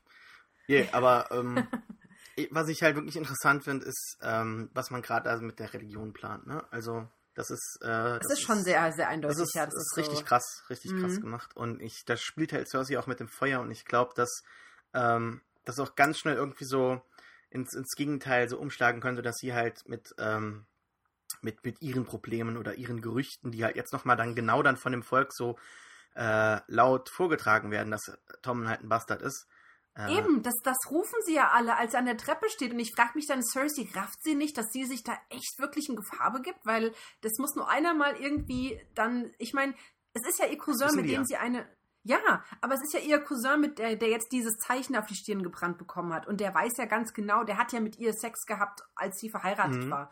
Und er weiß doch ganz genau, was sie für eine Person ist. Und ja. ich, für ihn ist es doch super einfach, sie irgendwie anzugreifen, wenn und ich denke mal, das wird auch passieren, wenn die Sparrows sich genug Freiheiten erkämpft haben, dass sie dann irgendwie sie das Opfer ihrer eigenen Intrige wird. Mm, in irgendeiner Form. ja. ja. Und das wird auch. sie dann so ein bisschen, äh, wird ihr sie das zu Fall bringen, denke ich. Vielleicht zumindest vorerst. Aber das, das sind halt so die kleinen Momente, wo ich noch so ein bisschen Spannungspotenzial sehe. Weil da kann ich nicht abschätzen, was passiert. Aber mal schauen. Ähm, ja, das war eigentlich aber. War das so alles, was passiert ist? Ja, ne? Zumindest in King's Landing. Mhm. Ähm, Im Norden, interessanteste, interessantester Aspekt dieser Folge eigentlich für mich ist wiederum dieser, ähm, dieser Stannis, der, äh, der wunderbar, also Stephen Delane ist halt ein ganz toller Schauspieler und er mhm. kann auch jetzt mal seiner Figur, die anscheinend im Buch noch krasser, also, also noch, noch mehr äh, also wesentlich unsympathischer dargestellt wird, wesentlich äh, stoischer und ähm, unsympathischer, ich wiederhole mich, aber der halt äh, anscheinend richtig, also niemand kann so wirklich nachvollziehen, warum man ihm folgen sollte, warum er König sein will und so, weil mhm. er ist halt einfach nicht so der Typ, dem die, Leu die Leute so aus freien Stücken, aus Überzeugung mhm. folgen. Und er hat halt zwar diese treuen Leute um sich herum, die ihm halt äh, treu ergeben sind, aber gleichzeitig äh, fällt es ihm halt relativ schwierig, Allianzen zu schmieden. Und deshalb fand ich es sehr schön, dass A, Stephen Delane das bisher immer schon so ein bisschen äh, äh, runtergespielt hat und jetzt, dass man ihm auch diese Szene gibt mit seiner Tochter, die halt nochmal genau unterstreicht, was für ein, äh, was für ein toller Mann das ist auch einfach so, ja, also ich bin voll verliebt in Stannis, so ein Mann ja, von Ehre, ja, von, äh, der ist aufrichtig, er, liebt seine Frau, na gut, er liebt seine Frau, ja, aber sie kann ihm kein mhm. Kind geben, ja, also, ähm, das ist ja nur notgedrungen, dass er was mit Alessandro macht, nicht? Weil irgendwie naja, Alessandro da. Äh, also wirklich lieben tun die beiden sich nicht. Aber das. Ähm, ja, das ja. hat man jetzt. Hat jetzt leider meine Aber er liebt seine, er liebt seine Tochter, ja. Und ähm, er hat sie ja wirklich dann auch. Äh, ich denke, und das finde ich sehr interessant, äh, seine Frau sieht ja in der Shireen Schwäche, von wegen, ja, sie hat diese, äh, diese, diese Narben im Gesicht und das zeigt, dass sie von Schwäche und von Krankheit gekennzeichnet ist. Mhm. Aber was ich sehe und was er aussieht, ist, dass sie eigentlich stark ist, weil sie hat das ja überlebt. Genau. Ich meine, alle sterben, die meisten sterben an der Krankheit und sie hat es überlebt. Ich finde, das ist genau das Gegenteil von Schwäche. Und dass sie anscheinend, äh, es gibt ja auch jetzt einfach mal die Hintergrundgeschichte, dass sie anscheinend da von diesem einen Seefahrer oder was auch immer das Puppe, war. Da diese ja, dass er halt äh, vergiftet mhm. wurde, ne? Oder nicht vergiftet, aber halt angesteckt, wie auch immer. Dass es halt ein mhm, Anschlag ja. war auf die Königstochter oder. Nee, er war ja war kein das ein König. Anschlag? Ich dachte, ja. kam das so raus. Ich dachte erst, das wäre vielleicht ein Unfall, weil das vielleicht Ach keine Ahnung, Viren, die- Bakterien, Mhm. keine Ahnung, aber man, man weiß es nicht, man weiß es nicht. Okay. Kann, kann auch ein Anschlag gewesen sein. Ja, wie auch immer. Aber jedenfalls hat sie sich halt infiziert, wie man sich vielleicht auch mit Lepra infizieren kann über irgendwie irgendwelche, Mhm. keine Ahnung und so. Genau. Ähm, ja, äh, John. Ach so, und genau, John, der wird ja auch nochmal, also in der letzten Folge hatten wir Davos, der ihn gebeten hat und äh, Stannis in dieser Folge setzt dann die Melisandre nochmal einen drauf. Ja. Ähm, also es war ja schon klar, dass John eigentlich möchte, aber nicht, nicht, nicht kann. Ja, also wieder so, dass man hat wieder schön gezeigt, dass, dass John Naja, äh, äh, Snow halt ein Mann von äh, Idealen ist. Und ähm, Ja, was heißt halt- möchte? Ich meine, hallo, wenn sich da so eine wunderschöne Frau vor einen setzt, natürlich ist man da erstmal, ne, aber was heißt möchte? Er hat ja gesagt, er ist noch verliebt. Also vielleicht er möchte er, fasst aber sie ja möchte. aus freien Stücken an, oder? Oder nee, sie führt, Naja, sie schon. führt seine Hand, glaube ich, hin, ich weiß nicht mehr, nee, aber er fasst, er fasst sie schon an, aber ich meine, das heißt ja nicht unbedingt, dass er dann auch das durchziehen würde, selbst wenn er nicht verliebt wäre oder wenn er nicht in der Night's Watch wäre. Weiß man ja nicht. Ich meine, es kann ja trotzdem noch, aber ist ja. Nee, nee, ich meine halt, dass er sich zu, er ist halt zunächst der Mann, der halt dann von, von seinen, äh, von der Anziehung halt Mhm. überkommen ist und dann halt nochmal einen Moment äh, sich erinnert und dann halt Hm. zu Gemüte führt, was, was, was ihm eigentlich wichtig ist. Und ähm, dann ist Melisandre doch schon ziemlich äh, beleidigt und sagt dann, äh, ja, du weißt gar nichts, Jon Snow. Und das habe ich nicht so richtig verstanden. Also A, ähm, hat sie das einfach nur so mitbekommen, dass das so ein Catchphrase Nee. ist, weil das kann ja eigentlich nicht sein. Ähm, weil sie, sie schaut ihn halt noch so wirklich so intensiv länger an, so im Sinne von, ich weiß ganz genau, äh, dass das so ein Ding war und ich weiß jetzt auch, dass, dass, dass wir beide wissen, dass ich das eigentlich nur wissen kann, indem ich halt irgendwie über den Tod hinaus mit ihr in Verbindung getreten bin oder irgendwie sowas, ja. Also ähm, das fand ich so ein Eben. bisschen creepy. Ja, das war creepy und in dem Moment ist auch bei ihm so, er hat da so ein bisschen irritierte Panik in den Augen gehabt, weil er nicht einordnen konnte, was da jetzt eigentlich geht. Aber ich denke schon, dass es da wieder mit entweder, dass sie die beiden vielleicht über lange Hand bespitzelt hat, so eine Art irgendwie, ähm, wie heißt das denn hier, so eine äh, ein Palantir wie bei Lord of the Rings, irgendwie so ein ich schaue ich schau irgendwo anders hin oder Mhm. ähm, durch irgendwelche Magie eben da, da irgendwas beobachtet hat oder dass sie, wie, wie du schon sagtest, mit äh, über die Totenschwelle hinaus mit ihr kommuniziert, ihre Seele im Jenseits kontaktiert oder irgend sowas. Also ich kann mir beides vorstellen.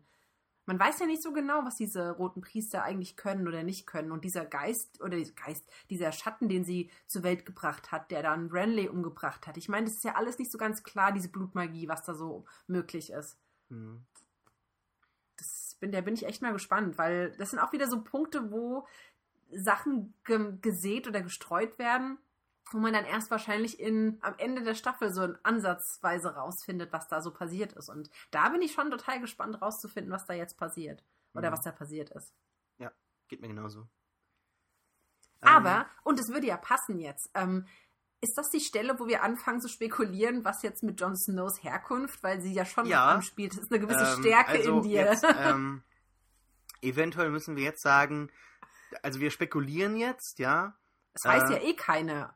au- Also außer den, den, den Showrunnern vielleicht, aber sonst weiß Ja, ja, ja, keiner. die haben ja den ne? Job bekommen, indem sie sich mit äh, Martin getroffen haben und der hatte ja schon mit sehr vielen Leuten gesprochen, wie sie das eventuell adaptieren möchten und die angeblich die Legende ist, dass halt äh, er die beiden gefragt hat, wer Jon Snows Mutter ist und dann haben sie halt gesagt so und so und ähm, dann haben die gesagt ja, äh, hat er halt gesagt ja stimmt und Mhm. dadurch äh, also durch das äh, äh, durch den Ausdruck ihres Wissens oder ihrer Ahnung halt um Westeros haben sie halt quasi dann auch den Job bekommen und halt bewiesen, dass sie es können. Ähm, Schöne Legende. Aber wenn sie stimmt, das finde ich, finde ich, fände ich das cool. ja, ich kann mir das ehrlich gesagt gut vorstellen. Also ich habe Mhm. letztens diese, diese wunderbare Folge von Durch die Nacht mit, also von Arte gesehen, mit, Ach, äh, mit ähm, äh, Sibyl Kikeli oder so, ich weiß gar nicht, wie der Nachname Ki- Kili. Kikili, ähm, die, wo, wo sie quasi durch seine Heimatstadt halt abends fahren und das ist, das ist ein ganz, ganz toller Mann, also wirklich ernsthaft. Ich bin da, bin da richtig, äh, hab da so einen richtigen Man-Crush entwickelt. Meinst du, das dass, dass das Dennis ist. so seine Mary Sue ist? Dass er sich quasi als Äh. Dennis die Bücher geschrieben hat, wenn du jetzt auf beide so einen Crush hast? Nee, äh, ich glaube einfach, dass das Zeug, äh, dass es darstellt, dass ich eigentlich ein loyaler Mensch bin und eigentlich so zu diesen Leuten intendiere, keine Ahnung. Und Freundschaft Ja. ist ja hoch. Stelle keine Ja. Ahnung. Nee. Mhm. Worauf ich hinaus will, ist, ähm, das ist jetzt sehr viel Spekulation, das ist nicht bestätigt, aber ich meine, äh, es gab auch ganz viele Artikel jetzt nach dieser Folge und es wird ja. Also ich finde, dass diese beiden Folgen hier zwei ganz große Theorien eigentlich fast schon bestätigen. Ich weiß Es nicht, gibt ob zwei noch, Theorien, ich ja, kenne nur eine. also es gibt jetzt einmal ähm, die Sache mit Jon Snow, aber das wir- können wir gleich besprechen. Wichtiger Mhm. ist ja eigentlich schon, dass ganz viele Leute lange sagen, ja, wenn Jack und Hagar immer sein Gesicht und seine, also zumindest mal sein Gesicht, nicht nur seine Statur verwandeln kann, sondern, da, also andersrum. Ich weiß ja gar nicht, wie der sich verwandeln kann, inwieweit das dann auch im Buch beschrieben ist. Wie auch immer. Er kann sich verwandeln. Punkt. Mhm. Ähm, dass man dann jetzt sagt, ähm, das ist eigentlich Syrio Ferrell, weil Syrio kommt auch aus Bravos und war ein guter ah, Kämpfer. nur Moment, ihr. Und ihr, dann ähm, zwei ganz wichtige Sachen. Äh, beide Figuren nennen Aya immer Boy und ähm, oder nee, er sagt Jacken sagt a girl oder so, aber er hat glaube ich auch mal gesagt Boy, bin, bin ich mir nicht sicher. Aber viel wichtiger ist, dass jetzt ähm, Jacken gesagt hat, ja was sagen wir dem dem ähm, dem oder irgendwie sowas wie er gesagt? Irgendwas Weiß mit dem, ich weiß das Zitat leider nicht mehr, aber das Zitat war eins zu In welchem eins. Zusammenhang? Ähm, Zusammenhang? Was, was sagen wem? wir dem, dem Gott des, des Todes oder sowas? Irgendwie sowas. Ah, oder, ja, genau, Ich genau. bin mir nicht mehr ganz ja, genau sicher, ja. aber da habe ich direkt gedacht, oh shit, äh, die, die Theorie stimmt. Punkt aus Ende, das stimmt, das ist Syrio. Die waren mir noch Ähm. gar nicht, die waren mir noch gar nicht bekannt, aber es würde Sinn machen, weil der ja so sang- und klanglos untergegangen ist. Ähm, er, er sagt tatsächlich Girl zu ihr, also nicht, er sagt nicht immer Boy. Er Ja, hat ja, früher ja. immer Boy zu ihr gesagt, als sie noch offiziell als Boy rumgelaufen Genau. ist. Aber es würde absolut passen Ja. irgendwie. Also das zumindest. Das Zumal- Ist, ich meine, wer die reale Person Ja, ist, ja. ist ja egal, aber das ist ne, ja. Zumal halt ähm, wir nie sehen, was mit Syrio passiert. Nein, stimmt. Äh, ja, und, man sieht's ähm, nicht. Ja. Er anscheinend in den Büchern und auch jetzt so in der Serie dann halt äh, Jacken plötzlich so in den Karkern auftaucht äh, von, von, von King's Landing und dann halt auch so da mitgeht. Gerade schon passend, weil Aya da gerade mitgeht. Und ich könnte mir das gut vorstellen, dass der, dass, dass, Ah. der sich dann halt da, da irgendwie befreit hat und versteckt hat, sodass er halt wei weiter Aya Ja. beschützen kann, weil das ist Oh jetzt seine ja, neue das ist, Aufgabe. ich, ich mag die Theorie. Ja, mir gefällt das. Und die Ja. zweite, die ist eigentlich noch wesentlich stimmender, äh, Ja, ist- stimmiger, weil das ist eigentlich nicht mehr von der Hand zu weisen. Es gibt schon Nee. lange diese Theorie hier äh, R plus, äh, wie heißt es? Moment, wie heißt R plus L gleich J. Genau, ja. Also, dass Mhm. halt ähm, die Mutter von Jon Snow diese Rihanna ist von Nee. äh, Nee, Nicht? andersrum. Lysanna. Lysanna, so, ja, und Ach nee, Rhaegar. Li Liana, so rum. Liana, Entschuldigung. ah ja, stimmt. Ähm, unser Halbwissen hier. Äh, Ähm, nee, ich, ich, ich habe mir das alles angeschaut. Mhm. Also Liana ist ja die Schwester von Genau. Ned Stark gewesen, die Robert Baratheon versprochen war. Mhm. Dann aber hat der äh, Rhaegor, der Bruder von der. Daenerys... Rha Rhaegar? Da bin ich mir jetzt sicher. Der ist Rhaegor mit O hinten. Mm, Nee. Nicht? Nee. Ähm, naja. Okay. R-Punkt. Also ihr Bruder. Ähm, war eigentlich mit der äh, Schwester von Oberyn verheiratet oder zusammen und hatte schon mit ihr zwei Kinder. Und hat dann aber bei einem Turnier die Lyanna ganz toll gefunden, hat ihr Blumen in den Schoß geworfen und hat sie dann entführt. Das ist zumindest die Geschichte oder zumindest ausgewählt, auserwählt. Und So. darauf wird ja ganz oft angespielt jetzt hier. Genau, und dann, da, da ist ein Krieg losgebrochen, weil die Liana, Liana, ich glaube, ich hoffe, sie heißt Liana und nicht anders, ähm, weil sie ja dem, dem Robert Baratheon versprochen war, hat er ja auch diesen Krieg angeführt und hat dann auch den Bruder von Daenerys eben umgebracht in dieser, in dieser ähm, Schlacht mit seinem Kriegshammer und da gibt es auch irgendwie so eine Furt, die dann irgendwie Red, bla bla bla, weil dann irgendwie seine roten Diamanten von seiner oder ähm, Rubine von seiner Rüstung gefallen sind und keine Ahnung, sehr ausschweifend. Mhm. Ja. Ähm, Das macht sich auch Severus dann so Vorwürfe. Also er ähm, ist, er, er denkt ja, wenn er damals das gewonnen hätte, dann, dann hätte hätt quasi äh, Rhaegar nicht, äh, also dann hätte Rhaegar äh, Lyanna diese Blume nicht gegeben und dann wäre halt der Krieg nie ausgebrochen. Das ist halt so eine, äh, äh, das ist halt diese typische Anspielung auf die, auf die Troja-Geschichte genau, ja, ja. ja. Aber Ah. wie auch da äh, Ach so, muss man genau. sich natürlich und die Frage damals, stellen, ob, ob das sagt ja dann Severus dann selber, ob, also er beschreibt ihn ja als jemand, der gerne gesungen hat und als eigentlich guten. Kämpfer, aber eigentlich einen, einen netten Kerl. Dann muss Und- man sich halt die Frage stellen, ob, ob äh, äh, er sie dann tatsächlich entführt hat und in Winterfell spielt hier dann auch ähm, Peter Baelish dann genau drauf an, so, mh, genau. Äh. Er, er, also Peter Baelish, der sagt hier nur, was, was nach außen hin passiert ist. Er interpretiert es ja auch nicht. Er sagt hier nur so und so, dass ja, das er passiert. überlässt das den Zuschauer. Genau, genau. Ähm, und meine Theorie ist tatsächlich auch, wenn, wenn wir das so über Rhaegar hören, dass er vielleicht diese, wirklich eine wahre Liebe zwischen ihm und der Lyanna entstanden ist und dass sie freiwillig mitgegangen ist. Ja. Und dass er dann halt seine ehemalige vorherige Frau, die ja dann von dem Mountain, ähm, vor ihren Augen wurden die beiden Kinder umgebracht. Die Mhm. hatten ja zwei Kinder und dann wurde sie noch vergewaltigt und umgebracht von dem Mountain. Das, die Story hatten wir ja dann auch mit dem Oberyn schon in der letzten Staffel. Da wurde die ja so aufgebracht. Ja. Und ähm, ja, das hängt alles total zusammen. Das ist total, ähm, ja. Stimmig, ne? Also macht, ja, macht ja, Sinn. Ja, Ähm, und damit Und wäre daraufhin ja. hat ja dann auch der, der Robert Baratheon hat deswegen die Cersei geheiratet, weil die Lyanna dann nicht mehr da war. Mhm. Das ist dann daraufhin passiert. Und damit wäre ja Jon Snow eigentlich John Targaryen und Mhm. hätte den Anspruch auf den äh, Königsthron. Noch viel mehr als Danny selbst. Was ich ganz spannend finde.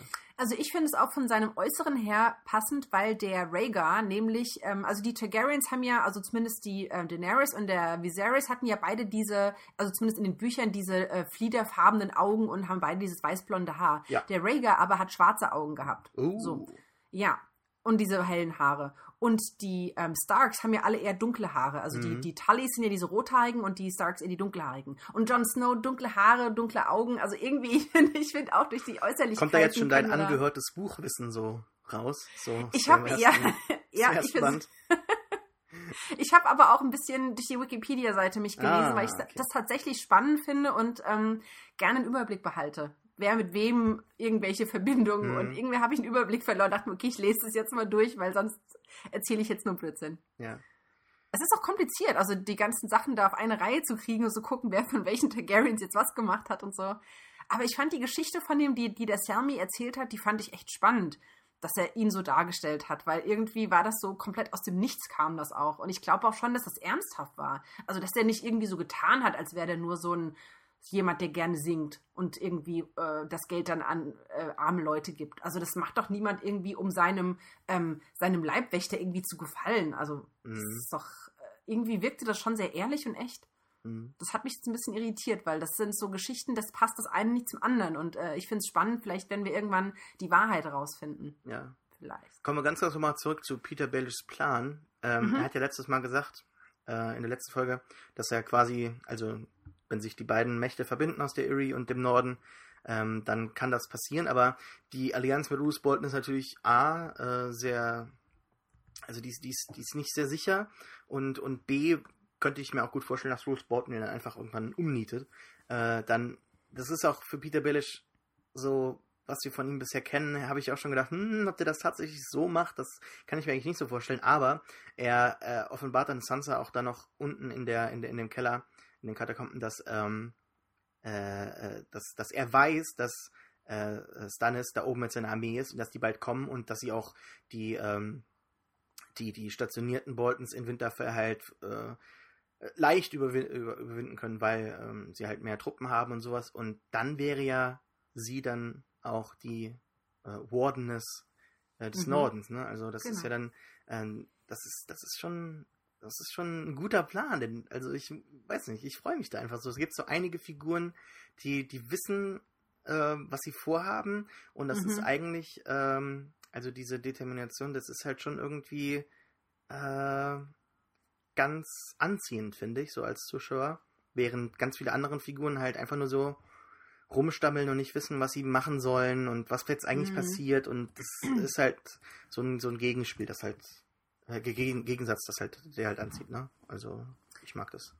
Ja, ich glaube aber gar nicht mal, dass der, ähm, dass der Baelish so in Gefahr ist, weil er sagt ja ganz richtig, oder zumindest sagen, sagt der Bruce Bolton das ganz richtig, ähm, sie hatten ja vorher diese Allianz mit den Lannisters, also zumindest mit Tywin, der ihnen da äh, ein bisschen Schutz gewährt hat. Und der Bruce Bolton sagt hier, ähm, die werden garantiert nicht ganz aus dem Süden irgendwelche Truppen nach oben senden, wenn wir Hilfe brauchen. Da haben die im Moment überhaupt keine Zeit und keinen Nerv für. Der weiß also, in was für einer Situation er sich Mhm. befindet. Und ich denke mal, dass der Baelish das auch weiß und genau darauf spekuliert, dass der Bolton sich nicht mit ihm anlegt, weil er eben selbst niemanden hat, der ihm den Rücken stärkt. So ist Das es. ist natürlich hoch gepokert, aber äh, ich denke mal schon, dass es sich für ihn auszahlen wird am Ende. Ja. Ähm, was haben wir noch? Dawn. Wir haben noch die ganze, genau, die ganze Dawn-Story haben wir noch Also nicht die werden da, die werden da abgesetzt, gehen an Land und treffen dann relativ schnell auf äh, diese äh, äh, äh, Wächter. Keine Ahnung Ja. warum. Ich kann mir nicht vorstellen, dass die quasi von diesem einen Seefahrer, den sie halt später dann festnehmen, also diese Sand Snakes, das findet ja eigentlich danach statt. Also das war anscheinend Mhm, irgendwie ja. so ein Trupp, der am Strand patrouilliert, warum auch immer. Ähm, fand, ich, fand ich so ein bisschen so Ja. äh, äh, ja, erzwungen, dass dann da jetzt ein Kampf stattfindet, aber irgendwo fand ich es dann auch nicht, dass dann ähm, äh, Jamie irgendwie ran musste und gerade mit Ron, der halt, oh komm bitte, ähm, der halt äh, ihn auch trainiert hat in der, in der letzten Staffel, das fand ich schon äh, ganz nett. Also es, diese Pairings, die ergeben schon Sinn, ja. Mhm. Äh, es ist immer wieder jetzt nicht so, dass man sagt, hm, das kann ich jetzt gar nicht nachvollziehen, sondern es ist immer wieder stimmig. Äh, es kommt halt drauf an, worauf es, wie es hinführt, wie es inszeniert ist und so. Und jetzt ist diese Sache auch schon seit vier Folgen am Brodeln. Endlich sind sie da, endlich passiert was. Äh, der Kampf an sich ist eigentlich ganz nett gemacht. Ähm, Mhm. Auch dass, dass Wobei- Jamie dann mit seiner mit seiner, Mit seiner neuen Hand. Hand, dass die mal zum Einsatz kommt, das fand ich fand ich so ein netter äh, humoristischer Einfall, der ja, weil er hat es ja nicht so geplant gehabt, ne? ja, so, der halt ach so. heraussticht in dieser Staffel oder halt in der Serie, die halt ganz selten witzige Momente findet. Und Mhm. das fand ich durchaus passend. Ich fand es auch sehr schön, dass er auf der Passage an Bord steht und jemand ihm sagt, dass das die Saphirinsel ist, auf die er jetzt schaut. Und das ist ja die Insel, von der Brienne kommt. Mhm. Und er lächelt da so kurz. So, das ist die Isle of Tarth oder Isle of Sapphire oder so. Jo. Mhm. Jo, es ist halt, ja. Kann, Ja, kann, kann ich, ja, ja, ne. es- Ja, hätte ich nicht gebraucht, aber Ja, nee. Ähm, es erinnert mich Halt- irgendwie so an bessere Zeiten. Und ähm, ja, weil dann kommt eigentlich so mein größter Kritikpunkt. Also diese Sand Snakes, Ah, äh, das ist, wirkt so ein bisschen auf mich wie. Ich das weiß sind nicht, ja Fan-Favorites aus den weiß, Büchern, oder? Das kann ich gar nicht einschätzen. Nee, ich glaube, das sind Fan-Favorites und ich kann, wenn, dann kann ich es nicht ganz verstehen, weil ich, ach ja, ja, erzähl, aber Äh, ja, ich, ich finde A, dass die. Ich kann mir. Ich verstehe nicht, warum die gerade da jetzt eingeführt werden müssen, weil das Mhm. so komplett trivial wirkt. Und dann äh, finde ich die schauspielerische Qualität, die variiert sehr stark. Ähm, inzwischen. Also, wen, wen fandst du jetzt gut und wer hat dich nicht überzeugt? also diese allerletzte, die halt diesen längeren Monolog hat, das fand ich halt schon so ein bisschen hart. aber ist die die bekannteste von den, von den Schauspielerinnen? Ja. Also, ich kannte die auch und dachte mir so, ich hatte von der ich am meisten erwartet, weil die habe ich schon gesehen in einem Film, zumindest Hm, in einem. okay. Die sind mir In alle. Whale Rider hat die die Hauptrolle Ja, Die gespielt. sind mir alle unbekannt. Ähm, Hm. Dann finde ich ihre Outfits Oh mein äh, Gott. ziemlich, oh. ziem- ziemlich krass. Äh, die, die hart, also wirklich hart am Cosplay. Und ihre Schwerter und ihre Waffen sind auch ganz komisch, wenn man mal so ein bisschen genau hinschaut. Das fällt natürlich nie auf, aber in so, in so ähm, äh, Press-Stills fällt es halt wirklich auf, dass die Waffen halt. Das sind halt schon so Gummidinger, die halt nicht scharf sind. Und das ist so ein bisschen schade, weil ich kann es halt verstehen, warum man das nicht macht, bla bla bla, Sicherheit und so, aber das sieht man so ein bisschen und es wirkt auch so ein bisschen wie so, wie so Spielwaffen und die, dass die jetzt wirklich genauso gefährlich sind, das, das wird mir nicht so bewusst, ehrlich gesagt. Und Nee. dass, dass die jetzt tatsächlich ähm, dass das Volk zum, zum Krieg führen können, einfach nur weil sie halt böse und traurig sind, das wird mir noch nicht so wirklich klar. Also ich hätte es viel interessanter gefunden, wenn die direkt Ja. quasi beim Volk irgendwie, also sehr volksnah vorgestellt werden und nicht wie so verwöhnte Kinder, die halt irgendwo im Hinterland ein bisschen spielen und dann halt, wenn es losgeht, dann Ja. zum Volk kommen. Nee, das hat mir, hat mir nicht so gefallen. Und auch, äh, die, die haben nichts gemeinsam, so wirklich stehen da so nebeneinander, wie auch immer. Also ich, hat, jemand, ich warte da ein bisschen mehr. Also da muss noch eine Ja. Steigerung kommen. Da hat jemand in der Wüste ein Zelt aufgeschlagen und die stehen da. Das wirkt so wie bei irgendeinem Computerspiel, wo du so drei NPCs hast, die irgendwo stehen und darauf warten, dass sie eine Quest geben können. Ja? Ja. Und ja. Sorry, es ist, ähm, es trifft mich gerade irgendwie, das ist so, ein- so ein Joke, der der wirklich genau passt. Also, ähm, ich habe nie World of Warcraft gespielt, aber ich habe ganz viel Star Wars Galaxies gespielt in meiner Jugend. Äh, und das, das ist wirklich zu gut. Wie auf Tatooine, dass die da tatsächlich in so einer Sanddüne stehen. Ich habe die Szene genau vor mir gerade vor Augen, das ist zu gut. Ist so gut, ja. Nee, stimmt. Ja. Eins So zu hat- eins. Ja, das zum einen. Und zum anderen, ähm, ich weiß halt nicht, also ich finde das Casting ein bisschen schwierig. Ich meine, natürlich kannst du die nicht älter Oh. darstellen als die. Ach, sammel dich. So. Wie heißt die nochmal, die mit Oberyn zusammen war? Ähm, Äh, Elyria. E Elaria, sorry. Elaria. Okay, natürlich kannst du die Sand Snakes nicht älter äh, casten als sie.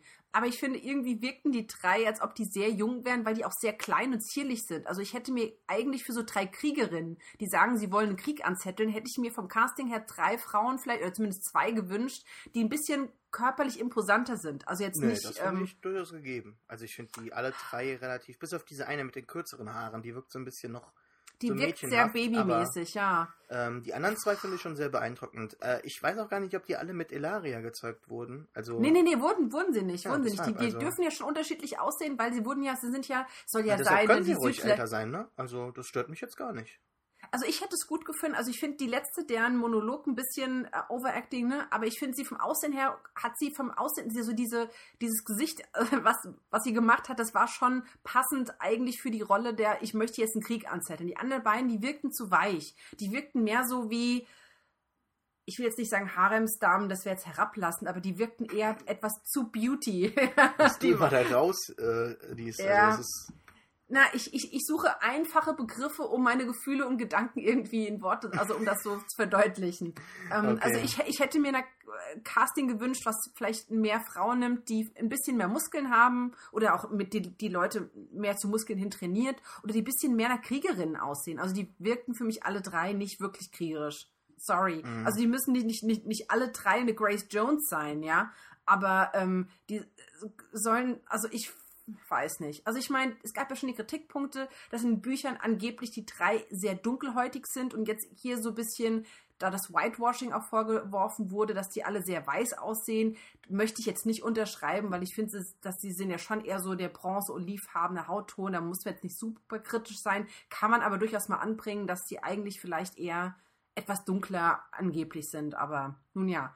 Mein Kritikpunkt wäre dann eher, dass ich sie zu unkriegerisch finde. ja. Also für mich hätten sie ruhig ein bisschen mehr, bisschen mehr körperliche Präsenz haben. Präsenz, das, das hat mir gefehlt. Hm. Du kannst ruhig schlank sein, eher so der Assassinentyp, aber die wirkten alle drei nicht, als hätten die wirklich Ahnung vom Kämpfen. Und das hast du in der Körperhaltung den drei absolut angesehen. Und das hat mich gestört. Ja, Dawn ist immer so ein bisschen türkisch angehaucht, so habe ich das Gefühl. Ich dachte eher so Orient, also jetzt Ja, mehr so okay, ja, ja, so, Iran, Persien, ähm, so. Orient finde ich eher immer so Essos. Ähm, also, Ach so, stimmt, ja. also mit, mit, mit Ah. Essos verbinde ich immer eher Okay. den Orient und da okay. habe ich eher so noch so die Türkei so als Vorbild, weil so als als Tor zur arabischen Welt oder der- zum, zum Orient so ein bisschen. Mm, Ich habe eher, ähm, und das würde auch passen, sie haben ja dieses eine, also diese Szene, wo der ähm, äh, Duran äh, da oben sitzt, das wurde ja in, äh, in Spanien gedreht. Und ich habe immer so ein bisschen so diese, äh, dieses maurisch besetzte Spanien so ein bisschen, also eine Mischung aus Spanien und Arabern so ein bisschen. Ist Ja. für mich, das trifft es ganz gut Mhm, eigentlich. ja. Türken wird aber auch noch passen, also ein bisschen nicht zu weit und stimmt, wenn es, ja, ja, ja, also der- mediterran halt einfach so ein bisschen, ne? Med- Ja, ja, ja, ja. Das, deswegen finde ich, kann man das mit der Hautfarbe jetzt, muss man jetzt nicht da irgendwie zu sehr, aber wie gesagt, die Präsenz hat mir dann gefehlt und ich weiß nicht, also mich haben sie nicht überzeugt. Die Rüstung fand ich albern mit diesen Brüsten und Brustwarzen. Ich meine, äh, also bei ihr, bei der einen zumindest. Ich Ja. kann das, warum, warum formt sich jemand so eine Rüstung? Erzähl mir das. Da bin ich ja weiß relativ froh, und wenn wir nochmal auf Gwendolyn Christie zurückkommen können. Es gibt ja schon immer wieder ähm, diese weiblichen Trooper, also bei Star Wars, ja. So, und dann Mhm. haben die quasi immer, äh, wenn die, wenn es für Meinst du Frauen. jetzt Cosplay oder, ja, bei oder Cosplay gab es halt immer Mhm, wieder ja. diese mit, mit, mit Brustformungen, Mhm, ja? ja, Das haben sie jetzt bei Gwendolyn Christie Gott sei Dank ausgelassen, ja? Sorry, das wäre auch albern gewesen. Ich finde das absolut albern. Welche Frau lä lässt denn die Brüste nachformen? Was hat er, also, Ja, anscheinend viele Cosplayerinnen, ja? Also, das hat aber man ja Cosplay, öfter mal so also gesehen Cosplay auf kommen jetzt hier nicht, also Cosplay ist ja wieder, ach, ja, Cosplay Egal. halt, ne? Ich bin, also, wie gesagt, ich fand's halt ulkig, stimme dir zu, äh, hat mir auch nicht so gefallen. Äh, das kann auch gar nicht so bequem sein, also, keine Ahnung. Nee. Ähm, Ah, äh, das, äh, in Essos Oder ich will da weg, ich will da weg. Ja, lass, lass uns weg, lass uns weg. Ähm, in Essos äh, gibt es dann jetzt auch wieder, wieder ähm, religiösen Übergriff von diesen ähm, Harpien oder diesen Söhnen der Harpie, wie auch immer. Und da Mhm. gibt es einen großen Kampf. Also großer Kampf ist schon ein bisschen so übertrieben, aber ähm, Das ist ja schon ziemliche Masse. Wir hatten bisher nur einzelne Attentäter, die einzelne ähm, Unsullied oder ähm, Second Sons in Bordellen oder so, wo ich mir auch denke, okay, wenn ständig Leute in Bordellen oder so irgendwie über einen Haufen, also irgendwie da abgestochen werden, dass man nicht mehr versucht, da irgendwie investigativ vorzugehen und offensichtlich hat es ja auch mit den Prostituierten zu tun, die hängen ja mit drin, aber da hat irgendwie keiner mal den Sinn, danach zu fragen oder forschen. Das habe ich nicht ganz verstanden. ja, das ist halt früher so gewesen, ne? Da hat es ja echt Ah, keine... der ist tot. Ja, gut. Ja, ja. nichts machen, ne? Ja, und das sind ja ziemlich viele, die auf einmal da auftauchen und dann, ähm, ich weiß gar nicht mehr, sie kesseln ja dann die ähm, Unsullied ein. Ah ja, die Unsullied mit Mhm. Worm, ja. Und Mhm. äh, Cerberus dann kommt ihr dann zur Hilfe. Am Ende liegen sie dann beide da, halbtot, ähm, rum. Ich weiß aber nicht, wer gestorben ist und wer überlebt hat. Irgendwie kann ich mir vorstellen, dass, ähm, also, sa, sa, nee, Moment, äh, ich will jetzt nichts spoilern, aber es gab... Du weißt ja auch Nee, oder? nee, nee, nee, ich will was aus einer anderen Serie erzählen. Es gibt eine Hm. andere Serie, vielleicht werden einige Hörer die kennen, ähm, da sterben, also da gibt es ein Staffelfinale, das habe ich mal, glaube ich, in, einem, in unserem 2014er Podcast als das blutigste oder schlimmste Staffelfinale aller Zeiten beschrieben. Das war, das war wirklich so totaler Mindfuck, weil irgendwie alle Figuren, die es gibt in der Serie, erstochen werden oder zumindest Okay, dann, blutig. dann nicht, nicht spoilen, wenn es eine Serie ist, die ich noch schauen möchte. Ja, nee, die ich, ich spoil ja nichts, ich sag nur, ja. Okay. Also, Okay, ähm, kann, kann ja jede Serie sein. So, okay. ähm, und irgendwie habe ich halt gedacht, holy shit, was ist denn das für ein krasser Move gewesen? Im Prinzip müssten die jetzt die halbe Serie oder drei Viertel der, der Serie äh, neu casten. Jetzt haben ganz viele überlebt, ja. So. Entgegen eigentlich der, der, dem vielen Blut, das da ver, verspritzt wird. Jetzt könnte ich mir aber genauso vorstellen, dass sowohl Grey Worm als auch Baristan überlebt haben, weil die haben zwar Verletzungen davon getragen, aber so wirklich krass, äh, so ähm, krass verletzt sind die nicht, oder? Also, ich, also, ich, ich ähm, habe eine Theorie und ich kann sie auch begründen. Mhm. Ähm, ich glaube, dass äh, Grey Worm überlebt hat und dass Barrister Selmy gestorben ist. Ähm, und das erklärt sich daher, weil wir hatten in der zweiten Folge diese Szene, äh, in der ähm, Missande nochmal mit Grey Worm gesprochen hat und ihn gefragt hat, warum denn einer seiner Unsullied im Bordell war. Er konnte die Frage nicht beantworten.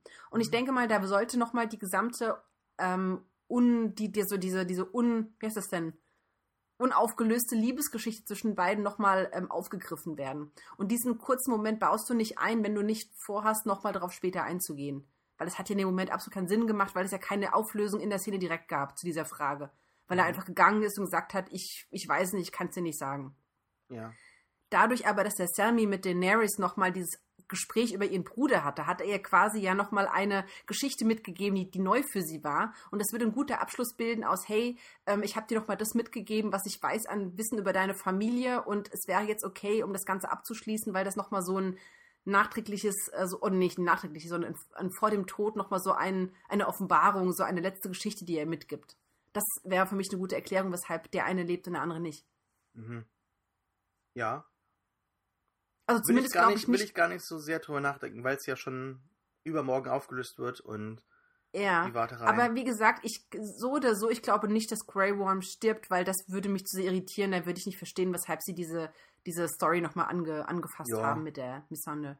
Dem- Die Warterei ist jetzt nicht so schlimm, dass ich mir da jetzt irgendwie was durchlesen müsste oder zu viele Gedanken mache. Ähm, Hm. Wir haben noch eine Storyline vergessen.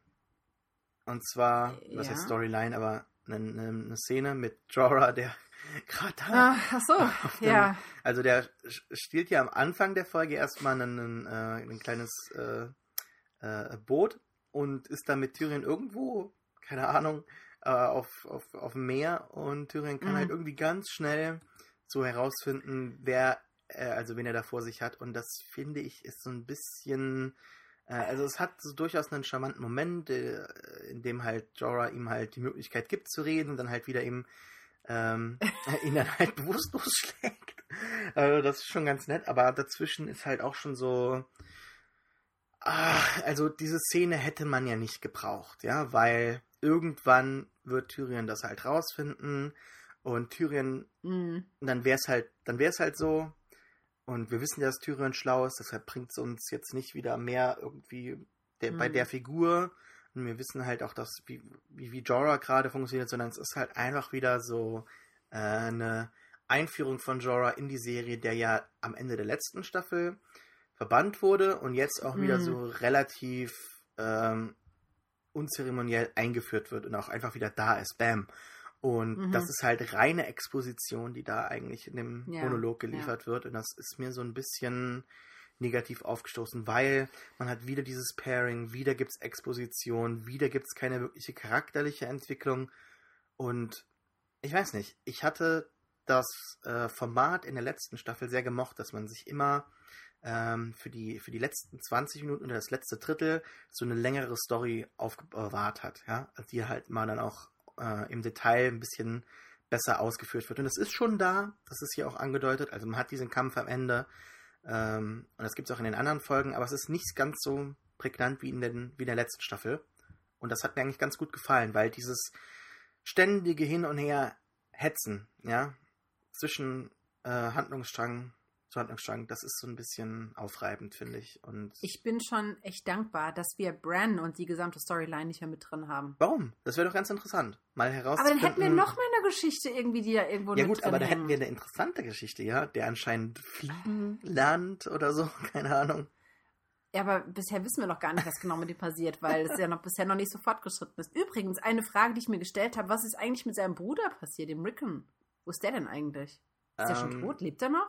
Ist er mit der Dings unterwegs? Ja. Mit der, wie heißt sie denn? Mit der äh, ähm, Osha oder so? Ja, Hm, ich weiß nicht. ja, Osha. Mhm.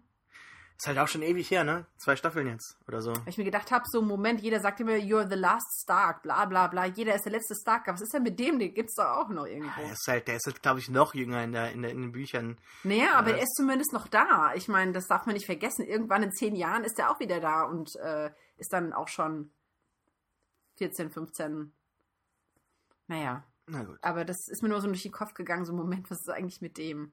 Aber ja, äh, ich denke mal, dass diese, diese Story mit ähm, Jorah und Tyrion nochmal in dieser, in der vierten Folge das war, was in der dritten Folge die Brienne Podrick-Geschichte war. Dass sie immer versuchen, so eine ja, lustige Story einzubinden, wo es ein bisschen so in die Tiefe geht, ein bisschen Charakterentwicklung, also Charakterentwicklung nicht, aber man so ein bisschen Hintergrundgeschichte nochmal hat. Vielleicht, dass man so ein bisschen Blabla hat. Keine Ahnung. Mhm. Aber ja, ich fand es ganz, ganz witzig, aber ja, stimmt schon. Es ist sehr, wieder sehr viel hervorgeholt, nochmal alles wiedergekaut, äh, wiedergekäut, wegen, ja, das ist der, der hat das und das gemacht und ja, hätte man sich auch sparen können, das stimmt. Ja, aber alles in allem haben wir festgestellt, dass die es gute Momente, also es gab sehr viele gute Momente in den beiden Folgen, aber insgesamt waren die Folgen eher durch, durchschnittlich, also durchwachsen. Es waren nette Momente, aber auch viele Passagen, die sich ein bisschen gezogen haben und die keinen oder einen von uns oder beide nicht so beeindruckt haben. Ja, lass ich Und so ich weiß- stehen, ja. Weiß nicht, wie sich das fortsetzt. Ich denke mal, dass es immer wieder Charaktere geben wird in den nächsten Ah, Folgen, Ja, die spannend sind oder Entwicklungen, die uns überraschen, vielleicht. Was ich mir wünschen würde, ich möchte ein bisschen mehr dunkle Magie sehen. Ich möchte sehen, was im Haus von hier White, auf Black and White passiert. Ich möchte sehen, dass Melisandre ein bisschen irgendwelche äh, Blood Magic Geschichten macht und ähm, was möchte ich denn noch sehen? Ähm, ich möchte mal wieder einen White Walker sehen. ja, das wäre das. Das wäre gut. Ja, Ein bisschen, ein bisschen, aber da können wir ewig hoffen, so ein bisschen, äh, wie heißt das, White Angle Shots, ein bisschen, nein, wie heißt das denn hier, so mit, mit Landschaft und so. achso, ja, ja, ne, stimmt. Sowas. Ja. Mhm. Ah, aber das wünschen wir uns ja immer und das passiert dann nicht. Das, wie heißt eigentlich die nächste Folge? Ist, oder ist das schon ein Spoiler, wenn man das weiß oder sagt? Äh, ich habe es hier bei Wikipedia gesehen, bei der Episodenchronologie. Ich möchte es aber nicht sagen, weil Spoiler und so. Gibt ja Leute, so. die da sehr allergisch sind und da müssen wir das respektieren. Ja, deswegen, ach Mist, ich kann gar nicht die fünfte Staffel anklicken, Mist. Jetzt bin ich zu faul, jetzt irgendwie hier rumzuklicken und ich möchte jetzt Du auch kannst nicht es ja gleich rausfinden. Ich schaue es mir gleich an. Jetzt Ja. Beende doch mal hier den Podcast als Moderatorin von heute. Okay. ja. Dann bleibt uns eigentlich nichts mehr zu sagen, außer wir haben jetzt noch einen Tag, den wir überwinden müssen und dann können wir uns die fünfte Folge anschauen und dann gibt es die nächste Folge, also den nächsten Podcast zu Game of Thrones erst wieder in zwei Wochen. Ja. Über die nächsten beiden Folgen. Mal gucken. Kann vielleicht ein bisschen länger werden dieses Mal, aber Mhm. zeitlich ist es da relativ schwierig. Aber So so. Pi mal Daumen. ja, ja. Dann bedanken wir uns beide fürs Zuhören. Äh, wir hoffen, dass ihr ähm, uns vielleicht einen Kommentar hinterlasst oder uns ähm, folgt bei iTunes. Abonnieren Richtig? kann man da. Nicht folgen. Abonnieren, richtig. Und äh, genau, man kann Haben da sie ja abonnieren. sowieso, ne? Also Man kann da auch irgendwie ein Sternchen hinterlassen, fünf Sternchen oder so, wenn man uns mag. Ähm, oder auch, ich möchte ja keinem Setzt die Leute unter Druck. Miriam, ja. Das Ja, ist richtig. total. Ähm, was kann man noch machen? Genau, man kann sich ähm, den Pewcast natürlich auf pewcast.de oder auch auf pewpewpew.de Ja. Anschauen, runterladen, was zu schreiben. Hm. Ach je, wir reden schon zu lange. Ähm, Habe ich das vergessen? Nee, ist alles in Ordnung so. Gut Alles gemacht. gesagt. Ja. Yay. Ey, gut, Dann- hat mir Spaß gemacht. Ja, mir auch. Sorry, Dann sorry für das viele Star Wars wieder, aber es ist. Du hast es einmal erwähnt, das war schon gut. Ich habe es dreimal erwähnt. Es ging um Echt? Star Wars einmal so irgendwann, weiß gar nicht was, mit Gwendolyn Christie. Dann ging es um, um, um Stormtrooper Boobs und dann geht es um Star Wars Galaxies, ja. Also, es ist. Ich bin ein bisschen schockiert. Du hast nämlich Lost gar nicht erwähnt. Oh, dabei ist mir einmal Lost gekommen. Äh, aber da habe ich gedacht, nee, das kannst du jetzt nicht machen, ja. Ja. Ähm, Wir beenden das besser hier jetzt. ja, ja. Mach's gut. Ähm, Bis dann. ja, tschüss, Ciao. bis zum nächsten Mal. Ciao.